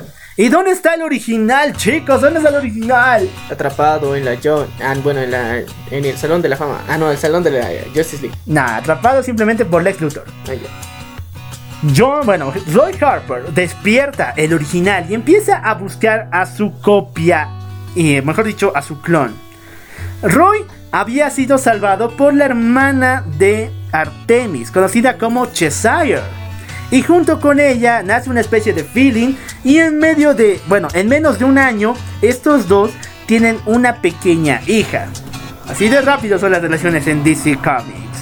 Pero de todas formas, nuestro querido Roy está destinado a buscar a su clon y detenerlo, lo cual lleva a una batalla entre ambos. En esta batalla, por un mal cálculo, Roy Harper lanza una flecha destrozando y haciendo explotar el brazo de su clon, el cual queda completamente malherido. Y bueno, Lex Luthor, en uno de los mayores villanos, le ofrece al clon de Roy un brazo de metal y desde entonces le da una nueva identidad conocida como Arsenal. Arsenal se uniría a la Young Justice y siempre odiando a su versión original, es decir, Roy Harper. Pasan cosas muy oscuras aquí, chicos. Y la historia continuaría porque les dije que la Liga de la Justicia fue esclava de Vándalo Salvaje por 16 meses. Bueno, en esos 16 meses viajaron al espacio y ocasionaron una masacre a nivel intergaláctico. Todos los planetas, todos los sistemas afectados se unieron para pedir la condena y muerte de la Liga de la Justicia. Así que todos los implicados, incluyendo a Batman, tuvieron que ir al tribunal de estos planetas para poder explicar la situación en la que en cual se encontraba. Escucharon bien chicos, ya no más Liga de la Justicia en la Young Justice. Ellos irán a defender su nombre. Oye, pero si te das cuenta, parece tipo Civil War ahí sí, con su Sí, ¿no? Politiquería ahí. Bueno, las cosas se volvían mucho más fuertes cuando nuestro querido Blue Beetle se da de cuenta de que el escarabajo que tiene en su espalda quiere dominarlo. Es como Venom, pero más cabrón. Pero es un ¿Quiere- escarabajo, o sea, no mames, es, es- es una gelatina contra un escarabajo. Este escarabajo azul quiere despertar a los pilares que se encuentran en la nave de la luz. De esta forma, liberar a sus amigos. Ok, vamos a hacerlo, ¿no? No. Pero no, Impulse llega y le advierte del futuro que se viene. Si es que Blue Beetle despierta a los demás escarabajos y ocasiona todo lo que quiere hacer, libera a sus amigos, va a destruir el planeta Tierra. Un futuro que no se puede parar porque se tiene que hacer sí o sí, ya que Jaime Reyes ya no está bajo su propio control, sino quien lo controla es el escarabajo azul. El, ma- el escarabajo vuela hacia la nave de la luz y despierta los pilares, lo cual ocasiona el fin del mundo. Con su rayo láser. ¡A sus rayos láser! Los pilares se instalan en cuatro puntos cardinales del planeta Tierra y empiezan a liberar una energía de tal forma que el planeta empieza a distorsionarse en gravedad. Wow. Chicos, no hay salvación, el planeta va a morir. Los únicos que pueden hacer algo son los velocistas. Aquí es cuando se une la liga de nuestros queridos héroes como Jay Garrick, Flash, que había vuelto solamente para este final de temporada, Kid Flash, nuestro querido Wally West y Impulse. Los cuatro legendarios velocistas empiezan a correr por todo el planeta Tierra, destruyendo los pilares y la fuerza gravitacional. Pero, cuando están a punto de llegar al último bloque, al último pilar y salvar el planeta Tierra, se dan de cuenta de que su velocidad no es la suficiente. Flash dice que tienen que unir toda su Speed Force para que de esta forma uno solo, uno solo, pueda atravesar el pilar y salvar el planeta. Pero si hacen esto, ese, esa persona a la cual le otorgaron su Speed Force morirá. Porque no hay forma de sobrevivir a un choque tal. Todo el mundo decide de que quien lo va a hacer es Flash. Él mismo quiere hacerlo. Entonces empieza a recibir la fuerza de la velocidad de Jay Garrick, de Impulse. Y cuando está hablando con Wally, Wally decide hacerlo él mismo. Le golpean la pierna a Flash y se roba la fuerza de la velocidad que le habían dado. Y de esta forma, Wally acelera, acelera y destruye el pilar. Pero en ese proceso, Wally, nuestro querido Kid Flash, muere. Yo hubiera pensado que Impulse hubiera sido mejor. Porque sí, mira, imagínate, él muere, pero puede vivir. ¿Entiendes? O sea, él venía del futuro. Y si él muere en el pasado, eh, no significa que Barry no vaya a tener un hijo. Entonces igual puede existir.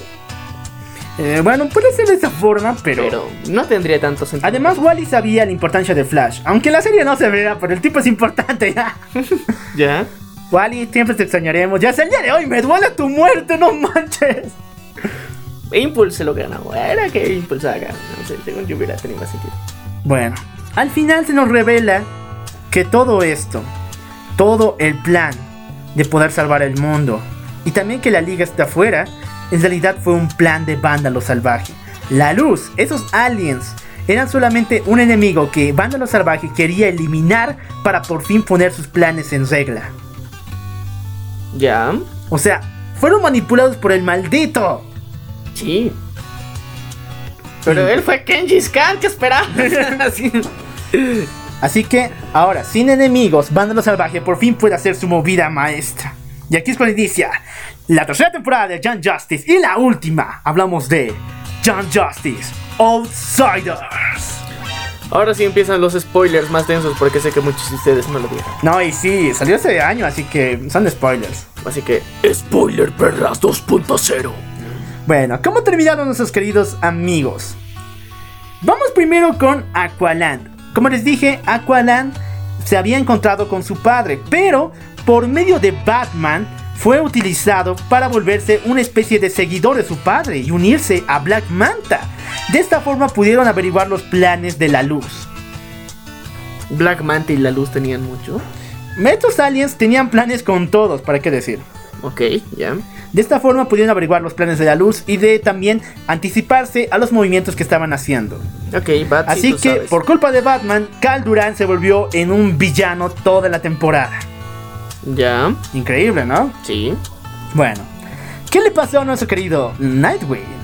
Bueno, Nightwing, que en esos tiempos igual estaba bajo los planes de Batman para ayudar a Cal Duran, terminó enamorándose y teniendo por fin una relación con nuestra querida Batgirl, quien fue disparada por el Joker, pero que después tomó la identidad de Oracle, el oráculo, y juntos tienen una relación muy pero muy cercana y muy linda.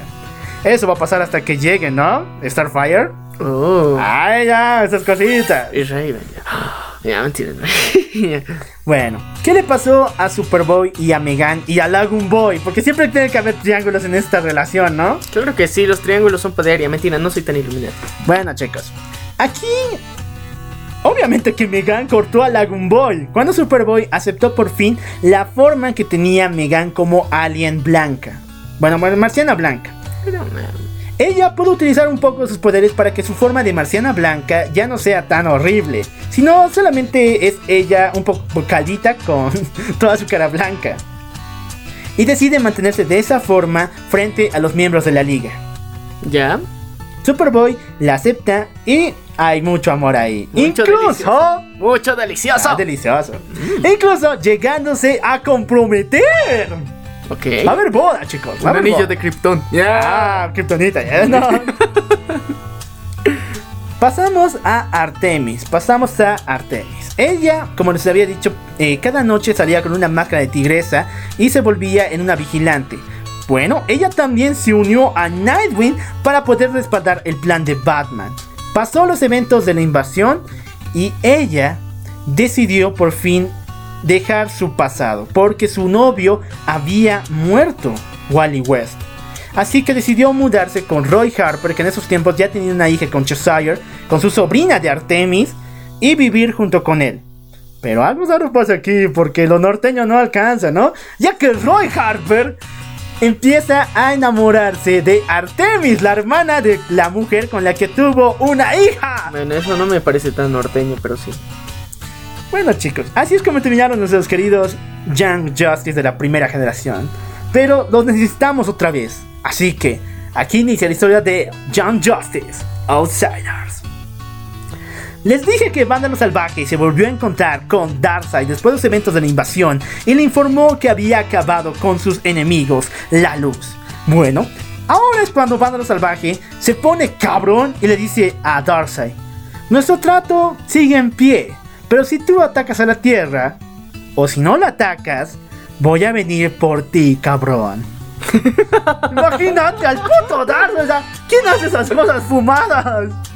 Voy a venir por ti, cabrón. Es así, te mamaste. Es como si. A ver, para- en lenguaje rata. Es como si Hawkeye le dijera: Voy a venir por ti, cabrón, a Thanos. Ok. Hawkeye. No sé, ya te, te- te le estás fumando súper denso, pero. A ver, aparte de ser inmortal y súper, o sea, súper inteligente, ¿qué otro poder tiene el Vándalo Salvaje? ¡Ah! No te habías enterado. Porque en una ocasión, el malvado villano Mongul, quien es poseedor de una estación similar a la Estrella de la Muerte de Star Wars, conocida como eh, War, War of World, que es Planeta en Guerra, es una estación gigantesca para destruir planetas, fue a destruir la Tierra. Pero ¿quién lo detuvo? La Tierra no sufrió nada. Alguien defendió al planeta y no fue la Liga de la Justicia. ¿Sabes quién fue? Vándalo salvaje. Vándalo salvaje. Y el maldito mató a Mongul y tomó el control del Battle World. Así que con eso, con esa cosa, está a punto de chingarse a Darkseid. ¿Qué? ¿Un planeta? Un planeta que destruye planetas. ¡Wow! Ma. ¡Wow! ¡Qué chingón es este! Prácticamente el Battle World, como le había mencionado, es la estrella de la muerte de, de DC, pero más chingón. Más chingón. Y este no se destruye solito. Y poco a poco vemos que todos los días millones de tropas de Apocalypse llegan al planeta Tierra, pero que algo los destruye sin llamar la atención de la Liga. Ese es el Battle World, ese es Vándalo Salvaje, el cual defiende al planeta en la oscuridad, pero al mismo tiempo quiere chingarse a Darkseid. ¡Wow! ¡Wow! ¡Qué chingón es Vándalo salvaje! Me agrada. Bueno, mientras tanto aquí en el planeta pasan cosas muy muy oscuras, ya que apare... eh, Aparece linterna negra. Negro. No. en uno de los reinos de Europa conocido como Markovia, secuestran a la hija del rey, la princesa Tara. Pero ¿qué pasó en este secuestro? Bueno, Markovia tenía una situación política muy fuerte con un pequeño país llamado Kurasi. Y esto es extraño porque Kurasi parece Irak y Markovia parece eh, Francia. Ah, yo pensaba que Jurassic Park. Es extraño Kurasi, pero la relación política entre ambos es tan fuerte que una, una protegida del rey llamada Gabriel, que era del reino de, bueno, de la nación de Kurasi, que trabajaba en Markovia, traicionó a los reyes. Abrió las puertas a los guerrilleros y los malditos secuestraron a la princesa Tara. Da. Ah, ya no. Muy muy fuerte la situación en Markovia. De tal punto que incluso en los balazos que hubo para salvar a la princesa, nuestra querida Gabriel fallece. Chicos, esta historia de Markovia recuérdala porque es muy muy importante. Vamos a pasar con nuestra querida abuela buena. Y sí, se llama así, no mames. O sea que... Qué imaginación, DC, ¿no? La abuela buena. La abuela buena. La abuela abuela. Ya. Ah, abuela abuela. Como ustedes saben, Groony Gadness, o mejor dicho, la abuela buena, es uno de los personajes de DC, una villana muy importante. Ella llega al planeta Tierra haciéndose ver como una abuelita buena y muy, muy, muy querida, pero al mismo tiempo es una reina de, los, de las industrias grannies, en la cual vende una especie de lentes virtuales a los jóvenes y también es una propietaria de una productora de películas. Así que aquí vemos una parodia brutal de Marvel y de Disney. Neta. Sí. Ya que Granis crea parques cremáticos, hace que los chicos vean a través de estos lentes y las películas de superhéroes, principalmente la Liga de Justicia, la Young Justice, son muy muy importantes para esta abuela. No fue la buena. Pero algo está planeando, algo muy oscuro. Ya que estos lentes de miércoles tienen un sistema que cuando tú los utilizas empiezan a captar tu ADN. Cuando ven que tienes la capacidad de poder adoptar un metagen, que el metagen llega a ser como los poderes metahumanos, estos lentes te hipnotizan, de tal forma que te llevan a una cierta dirección y en ese lugar te torturan y te ponen una especie de bruma, o mejor dicho, de alquitrán negro para poder despertar tus poderes metahumanos. ¡Ya! Imagínense, chicos, tengan cuidado con los pinches lentes porque puede pasar lo mismo. Sí, no, y tengan cuidado mucho porque estos tienen referencias a Sao. Ah, ya. Ah, sí, es verdad. Mira, qué buena referencia científica. La abuela buena, mejor dicho, Granny Goodness, que lo voy a llamar así para que Maniac no ríe. Es que no. Granny Goodness Oh. utiliza estos malditos lentes para crear metahumanos. Y después, Vándalo Salvaje, como está todavía en trato con Darkseid, los vende a- al papi Darkseid como nuevos soldados. Los metahumanos que crean son monstruos, son adefesios. Principalmente en la primera batalla de la Liga de Justicia, en un planeta lejano, utilizan a muchos de estos monstruos metahumanos. Cuando un nuevo integrante llamado Black Lightning mata a uno de estos, este monstruo empieza a cambiar. Y cuando nos damos de cuenta, este monstruo en realidad había sido una pequeña niña. Black Lightning había matado a una niña inocente. Chucha. Aquí es cuando Black Lightning decide darle, decir, ya hasta aquí llegué, ya no quiero ser parte de la Liga de la Justicia. Pero bueno, Nightwing, el querido Nightwing que siempre trabaja para Batman, tiene un plan. Y le pide a nuestro querido Black Lightning que se una a él para poder entrar al reino de Markovia y de esta forma averiguar lo que pasó con la princesa Tara. De esta forma, nos damos de cuenta que el reino de Markovia tiene una situación un poco difícil, ya que ahorita mismo pasó un asesinato brutal entre los dos reyes de este reino. Esto cortesía de los revolucionarios del reino de Kurasi. No solamente les bastó con secuestrar a la princesa, sino ahora matan al rey, ¿no? Por si acaso. Ah, pero Eh. aquí te van a caer los calzones cuando descubras que no fueron los revolucionarios. Fue el hermano del rey, uno de los eh, generales conocido como el conde Dumbler. Como la aplicación. Sí. El conde Dobler es uno de los generales más poderosos y es metahumano. Así que por eso mismo mató a su hermano y a, su, a la reina para tomar el control de este reino. Él dijo que sería solamente un gobierno transitorio hasta que el siguiente heredero, quien es hijo de los reyes, conocido como el rey, eh, el rey, el príncipe Giron y el príncipe Brian, tome posición. Entre ambos príncipes deciden que el príncipe Jerome será quien tome la posición como nuevo monarca. Pero, pero, pero, pero, el conde Dumbler no quiere dejar el cargo y empieza a hacer un plan maquiavélico para matar a ambos príncipes. ¿Quién puede venir a salvarnos, man? ¿Qué se llamaba? ¿Nightwing? No, ¿La, la, la Black Lightning? no. Si no, El otro. El espacial. Batman. El que quiere potearse con Darkseid. Ah, no, salvaje, salvaje. no. Nah, no podría.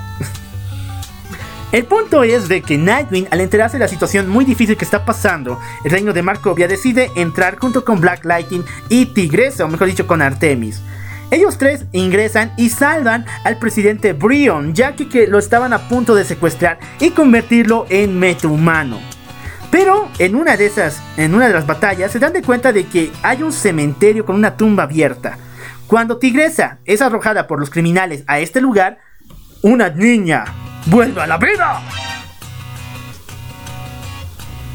Hablamos de Gabriel, la traidora del reino que hizo que secuestraran a la princesa Tara. Volvió a renacer y ahora con poderes metahumanos que le permiten distorsionar la realidad. Pero cuando vence a los criminales, le- Tigresa le pregunta, ¿quién rayos eres tú? Ella dice, no lo sé, no, no tengo ni idea de cómo llegué aquí. Algo pasa con esta muchacha, algo pasó que le hizo olvidar todo lo que hizo y su traición al reino de Markovia. Las cajas. Como sabes de las cajas, tu papo. Pero es que eso es lo que siempre pasa. Las cajas son, tienen el power off para meterte ahí. Super, super speech ahí. Un... Sí, chicos. Había sido de que, no sé por qué razón, pero estos criminales, estos traficantes de metahumanos, quisieron abrir una caja madre. Pero les fue tan mal que ocasionaron una explosión gigantesca. En medio de esta explosión, una especie de fuerza, el alma de la caja madre, entró dentro del primer cuerpo que tenía a su voluntad, que era el cuerpo de Gabriel, que se encontraba en el cementerio. Y en ese preciso momento cuando Artemis llegó a la tumba, el cuerpo había renacido. Así que quien está dentro del cuerpo de Gabriel no es Gabriel, no volvió a la vida, sino más bien es una caja madre con voluntad humana. Y esta adopta el nombre de Violet y como heroína el nombre de Halo. Halo. Halo. Wow. Como juego, ¿no? Así Sí. cabrón. Bueno, la batalla es increíble. Llegan los monstruos, los metahumanos de contrabando que había traído el malvado general Dumbler. Pero alguien revela poderes metahumanos aquí. Hablamos del príncipe Brian, que les había dicho de que él había sido secuestrado, ¿verdad? Sí. La Nightwing lo salvó, pero ahí es cuando despierta sus verdaderos poderes. El poder de Brian es controlar la tierra y el magma, por lo cual adopta el nombre de Geoforce y está a punto de chingarse a su tío en una batalla épica, pero le perdona la vida. Wow. Yo sé que sí, o sea, es el deber de un héroe por menos dar, du- o sea, justificación a la duda, ¿no? Pero no manches, el tipo mató a tu papá, a tu mamá. Estaba a punto de matarte a ti. Es que héroe. Puede ser. Bueno, Brian decide escapar del reino donde se encuentra, ya que muy la gente empieza a tenerle miedo por los poderes que había mostrado. Así que Nightwing decide llevarse a Halo y a Brian con Superboy y Megan, los cuales ya se habían comprometido y tenían una pequeña casita. Antes de descansar y todo genial, nos damos de cuenta de que Cal Duran, nuestro querido traidor que volvió a ser líder de la Liga, bueno, de la Young Justice, ahora es miembro oficial de la Liga Justicia, incluso reemplazando a Aquaman. O sea, así avanzas, ¿no? En eso de la Liga. Sí. Bueno, Cal Duran volvió a darse una, volvió a darse una chance para volver a amar y a quien encontró fue a su novio, nuestro querido Grid. O sea, Cal Duran no solamente era. Duran es bisexual, podríamos decir. Ah, ya, porque al comienzo le gustaba Tula. Y yo también llamaba Tula. Pero ahora tiene un novio llamado Grid. Ok, ok.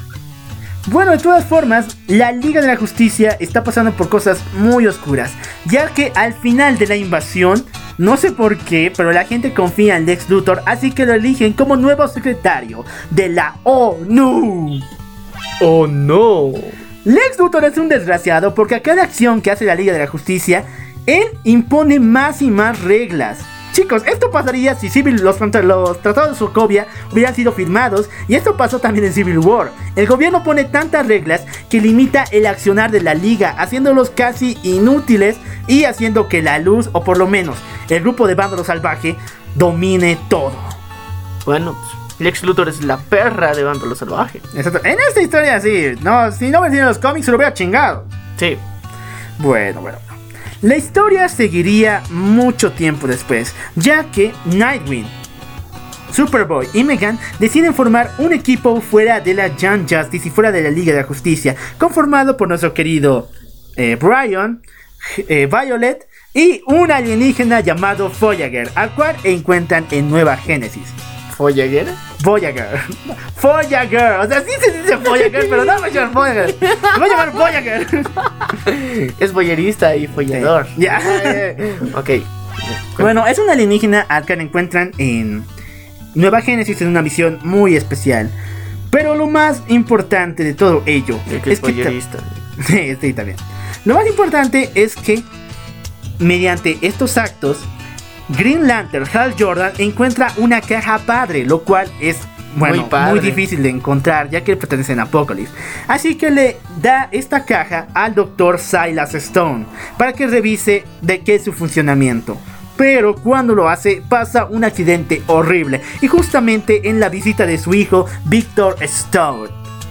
Cuando pasa la explosión, el Dr. Silas ve que su hijo ha muerto, así que decide tomar la caja padre y metérsela en el pecho. Y de esta forma nace Cyborg.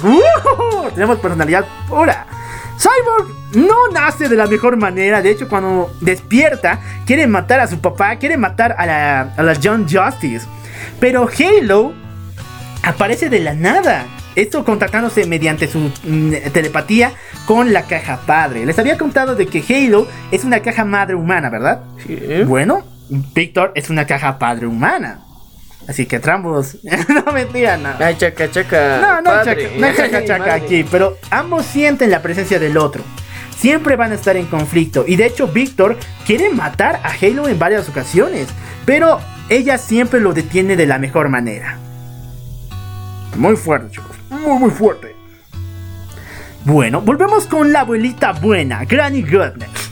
La cual bueno, la cual había contratado a Chico Bestia como un actor dentro de sus películas. Pero esto no lo hizo porque él quería, sino Chico Bestia quería eh, alejarse un poco de la vida de héroe y dedicarse más a su otra pasión que era la actuación. Pero por muy mala suerte terminó en las manos de la abuelita buena. Él descubre el funcionamiento de los lentes y se lo informa a los demás miembros de la Young Justice. Y dice, chicos, estos lentes están ocasionando los tráficos de metahumanos. Así que yo propongo que si Lex Luthor nos sigue jodiendo con sus reglas, formemos otro equipo fuera de la Young Justice y formemos los Outsiders. ¿Qué son los Outsiders? Son un grupo, bueno, mejor dicho, la Young Justice, pero con otro nombre y fuera de la ley de Lex Luthor. Ya, se, se podrían considerar especie de antihéroes. antihéroes. Pero estos se mueven bajo la ley de los héroes, no pueden matar, pero al mismo tiempo hacen que los jóvenes poco a poco se enteren de que la Liga de la Justicia y que los Outsiders están trabajando para ayudar a, las po- a la población de importar, sin importar las reglas que ponga Luthor. Y lo hacen ver como un imbécil, en serio. ¡Qué bonito! Así se hacen las cosas, chico, ves, eres un cabrón. Así es revolucionario. Todo el mundo se quiere volver un outsider. Todo el mundo quiere unirse a los outsiders. Pero Lex Luthor dice, oh, esto está saliendo fuera de mi control. ¿Qué puedo hacer para destruir a estos jóvenes? A estos niños revoltosos. Ya sé, crearé mi propio equipo de jóvenes revoltosos. Y ahí es cuando nacen los Champions. El grupo creado por Lex Luthor de metahumanos secuestrados por él es el único que puede interponerse entre los outsiders. Hay una guerra entre ambos por popularidad y principalmente por ver quién se aguanta uno con otro. Hasta tal punto en el cual llega un día. Nuestra querida Halo Violet se da de cuenta de que su cuerpo no está soportando las enormes cantidades de energía de la caja madre. Así que le pregunta a una de las personas que estuvieron involucradas en su creación, la doctora Jace, la cual es muy importante, ¿qué le está pasando? Jace le miente y dice, estás muriendo porque tu cuerpo va a morir en algún rato, pero la caja madre va a seguir ahí. Y lo cual ocasiona que envejezcas más rápido. Así que yo te diría, deja tus, eh, deja tus objetivos completos y prepárate para una mejor vida. O vente conmigo y yo te voy a ayudar. Al comienzo Halo no cree mucho en la profesora Giz, así que decide tomarse su tiempo para poner sus cosas claras. Halo se había enamorado de nuestro querido Brian, el príncipe al cual por su culpa secuestraron a su hermana, ¿recuerdan, no?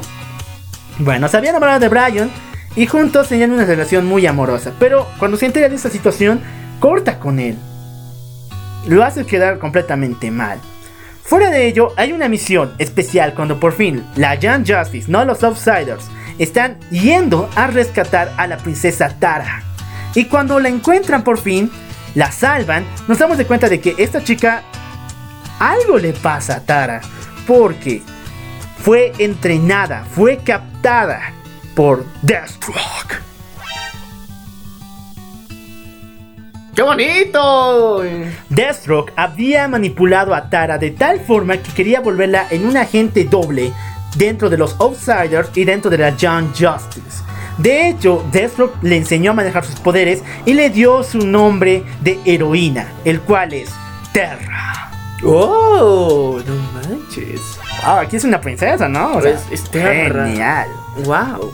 ¡Wow! Y, y tiene, o sea, este es de, la, de las princesas que no se andan con chistecitos, o sea, a putazos, limpio. A putazo y de ello, ella era gladiadora dentro del negocio de Deathstroke que tenía de metahumanos. Deathstroke es un maldito aquí porque tenía un negocio de metas donde los hacía pelear hasta morir. ¿Y cuál era su meta? o sea, de meta Sí, ya sé. Bueno, la historia seguirá con Halo, la cual poco a poco se da cuenta de que algo, o sea, está muriendo más rápido y no quiere dejar esta vida. Así que decide ponerse en manos de la doctora Jace. La bien maldita secuestra a Halo y la lleva con su líder. En este caso, la abuelita buena, Granny Goodness, es la villana en todo esto. la cual descubre, y escuchen bien esto, que la caja madre que tiene eh, Violet dentro de sí no es normal. Esta caja madre es la ecuación antivida. Si han leído los cómics, ahorita están chillando como perras locas, pero si no, entonces les explico qué es la ecuación antivida. Darkseid por mucho tiempo buscaba una ecuación la cual le permitiera quitar el libre albedrío a las personas de todo el universo, quitarle su derecho a vivir prácticamente y volverlos en zombies los cuales siempre adoraran a Darkseid. Esa es la ecuación antivida. Y la caja madre que tenía Violet era la ecuación antivida. Así que Granny Godness al servicio de Darkseid está a punto de mandársela cuando entran los Outsiders, acompañados por Nightwing, Superboy, Megan, para salvar a nuestra querida, a nuestra querida Violet. Lo logran a duras penas y logran vencer por fin a Granny Godness. Presentan toda la evidencia, lo cual respalda que el ex Luthor trabaja con esta maldita. Así que la ONU toma las mejores decisiones al fin y destituye al ex Luthor de su cargo. Y ya no persigue a los loicos. Ah, mentira, no. Ah, pero el maldito tiene otros planes con los Champions. Eso lo veremos más después. La historia no termina bien. Es en serio, porque pasando todos estos eventos y, a ver, al descubrir que Violet no está a punto de morir, Brian y Tara deciden volver a Markovia y tomar sus respectivos puestos como príncipes. Tienen que hacerlo, pero alguien ha soltado al general Dumbler. Alguien ha soltado al maldito tío. El cual, con poderes metahumanos más chingones, está a punto de hacer un golpe de estado. Todo el mundo se alarma y Brian y Tara escapan correr para salvar Markovia. Y cuando están peleando en ese momento, Brian, Geoforce, vence a su tío. Lo tiene donde quería la anterior vez, cuando estaba a punto de matarlo. Pero esta vez no le suda la mano. ¡Qué rico! Esta vez, con un solo putazo, le rompe la cabeza. Y para variar las cosas, en ese mismo rato, Tara recibe una llamada del mismísimo Destro que le dice, ahora es cuando me tienes que mostrar tu fidelidad. Quiero que mates al chico bestia. Y de esta forma, los outsiders van a morir. Tara, al enterarse de estas cosas, tiene que hacerlo sí o sí, porque está completamente adoctrinada, completamente lavada el cerebro para hacerlo. Pero con todas sus fuerzas, con todo su poder, con toda su voluntad, logra vencer a Deathstroke. Y de esta forma, no matar al chico bestia. Pero todo se fue al diablo cuando vieron que Brian mató a su tío y él mismo se declaró gobernante de Markovia. Brian le dijo a su querida Halo, a Violet, que sea su reina. Pero ella ya no veía al hombre que amaba, solamente veía a un asesino. Así que Tara, Violet abandonan a Brian junto con todos los, todos los chicos de la Outsiders. Y así es como termina esta temporada. Brian se volvió en un general, en un dictador de Markovia. Con un ejército de metahumanos, ahora es el nuevo villano a vencer. Lex Luthor tiene a los Champions. Te está preparando algo oscuro y siniestro. Darkseid descubrió que en la Tierra se encuentra la ecuación antivida, así que va a venir. Y no importa si Bando Salvaje tiene una estación, el Battle World, va a venir y la va a romper. Todo esto se prepara para la cuarta temporada de Young Justice. Ay, fue tan épico. Bueno, con esto finalizamos el programa del día de hoy. Si tienen dudas o incluso varios eh, nombres de héroes que teníamos aquí, pueden dejarlo aquí en los comentarios para que les expliquemos de qué va esta historia. Si tienen preguntas, teorías más locas y qué creen que ustedes va a pasar en la cuarta temporada que estará disponible en Disney. de superhéroes! Eh, pásense por nuestros por nuestras redes sociales para dejarnos sus preguntas. Respondemos también al inbox. Así que, muchachos, muchas gracias por acompañarnos en este episodio de La Venganza del Yo soy el cual. Yo soy Melia. Nos vemos a la próxima.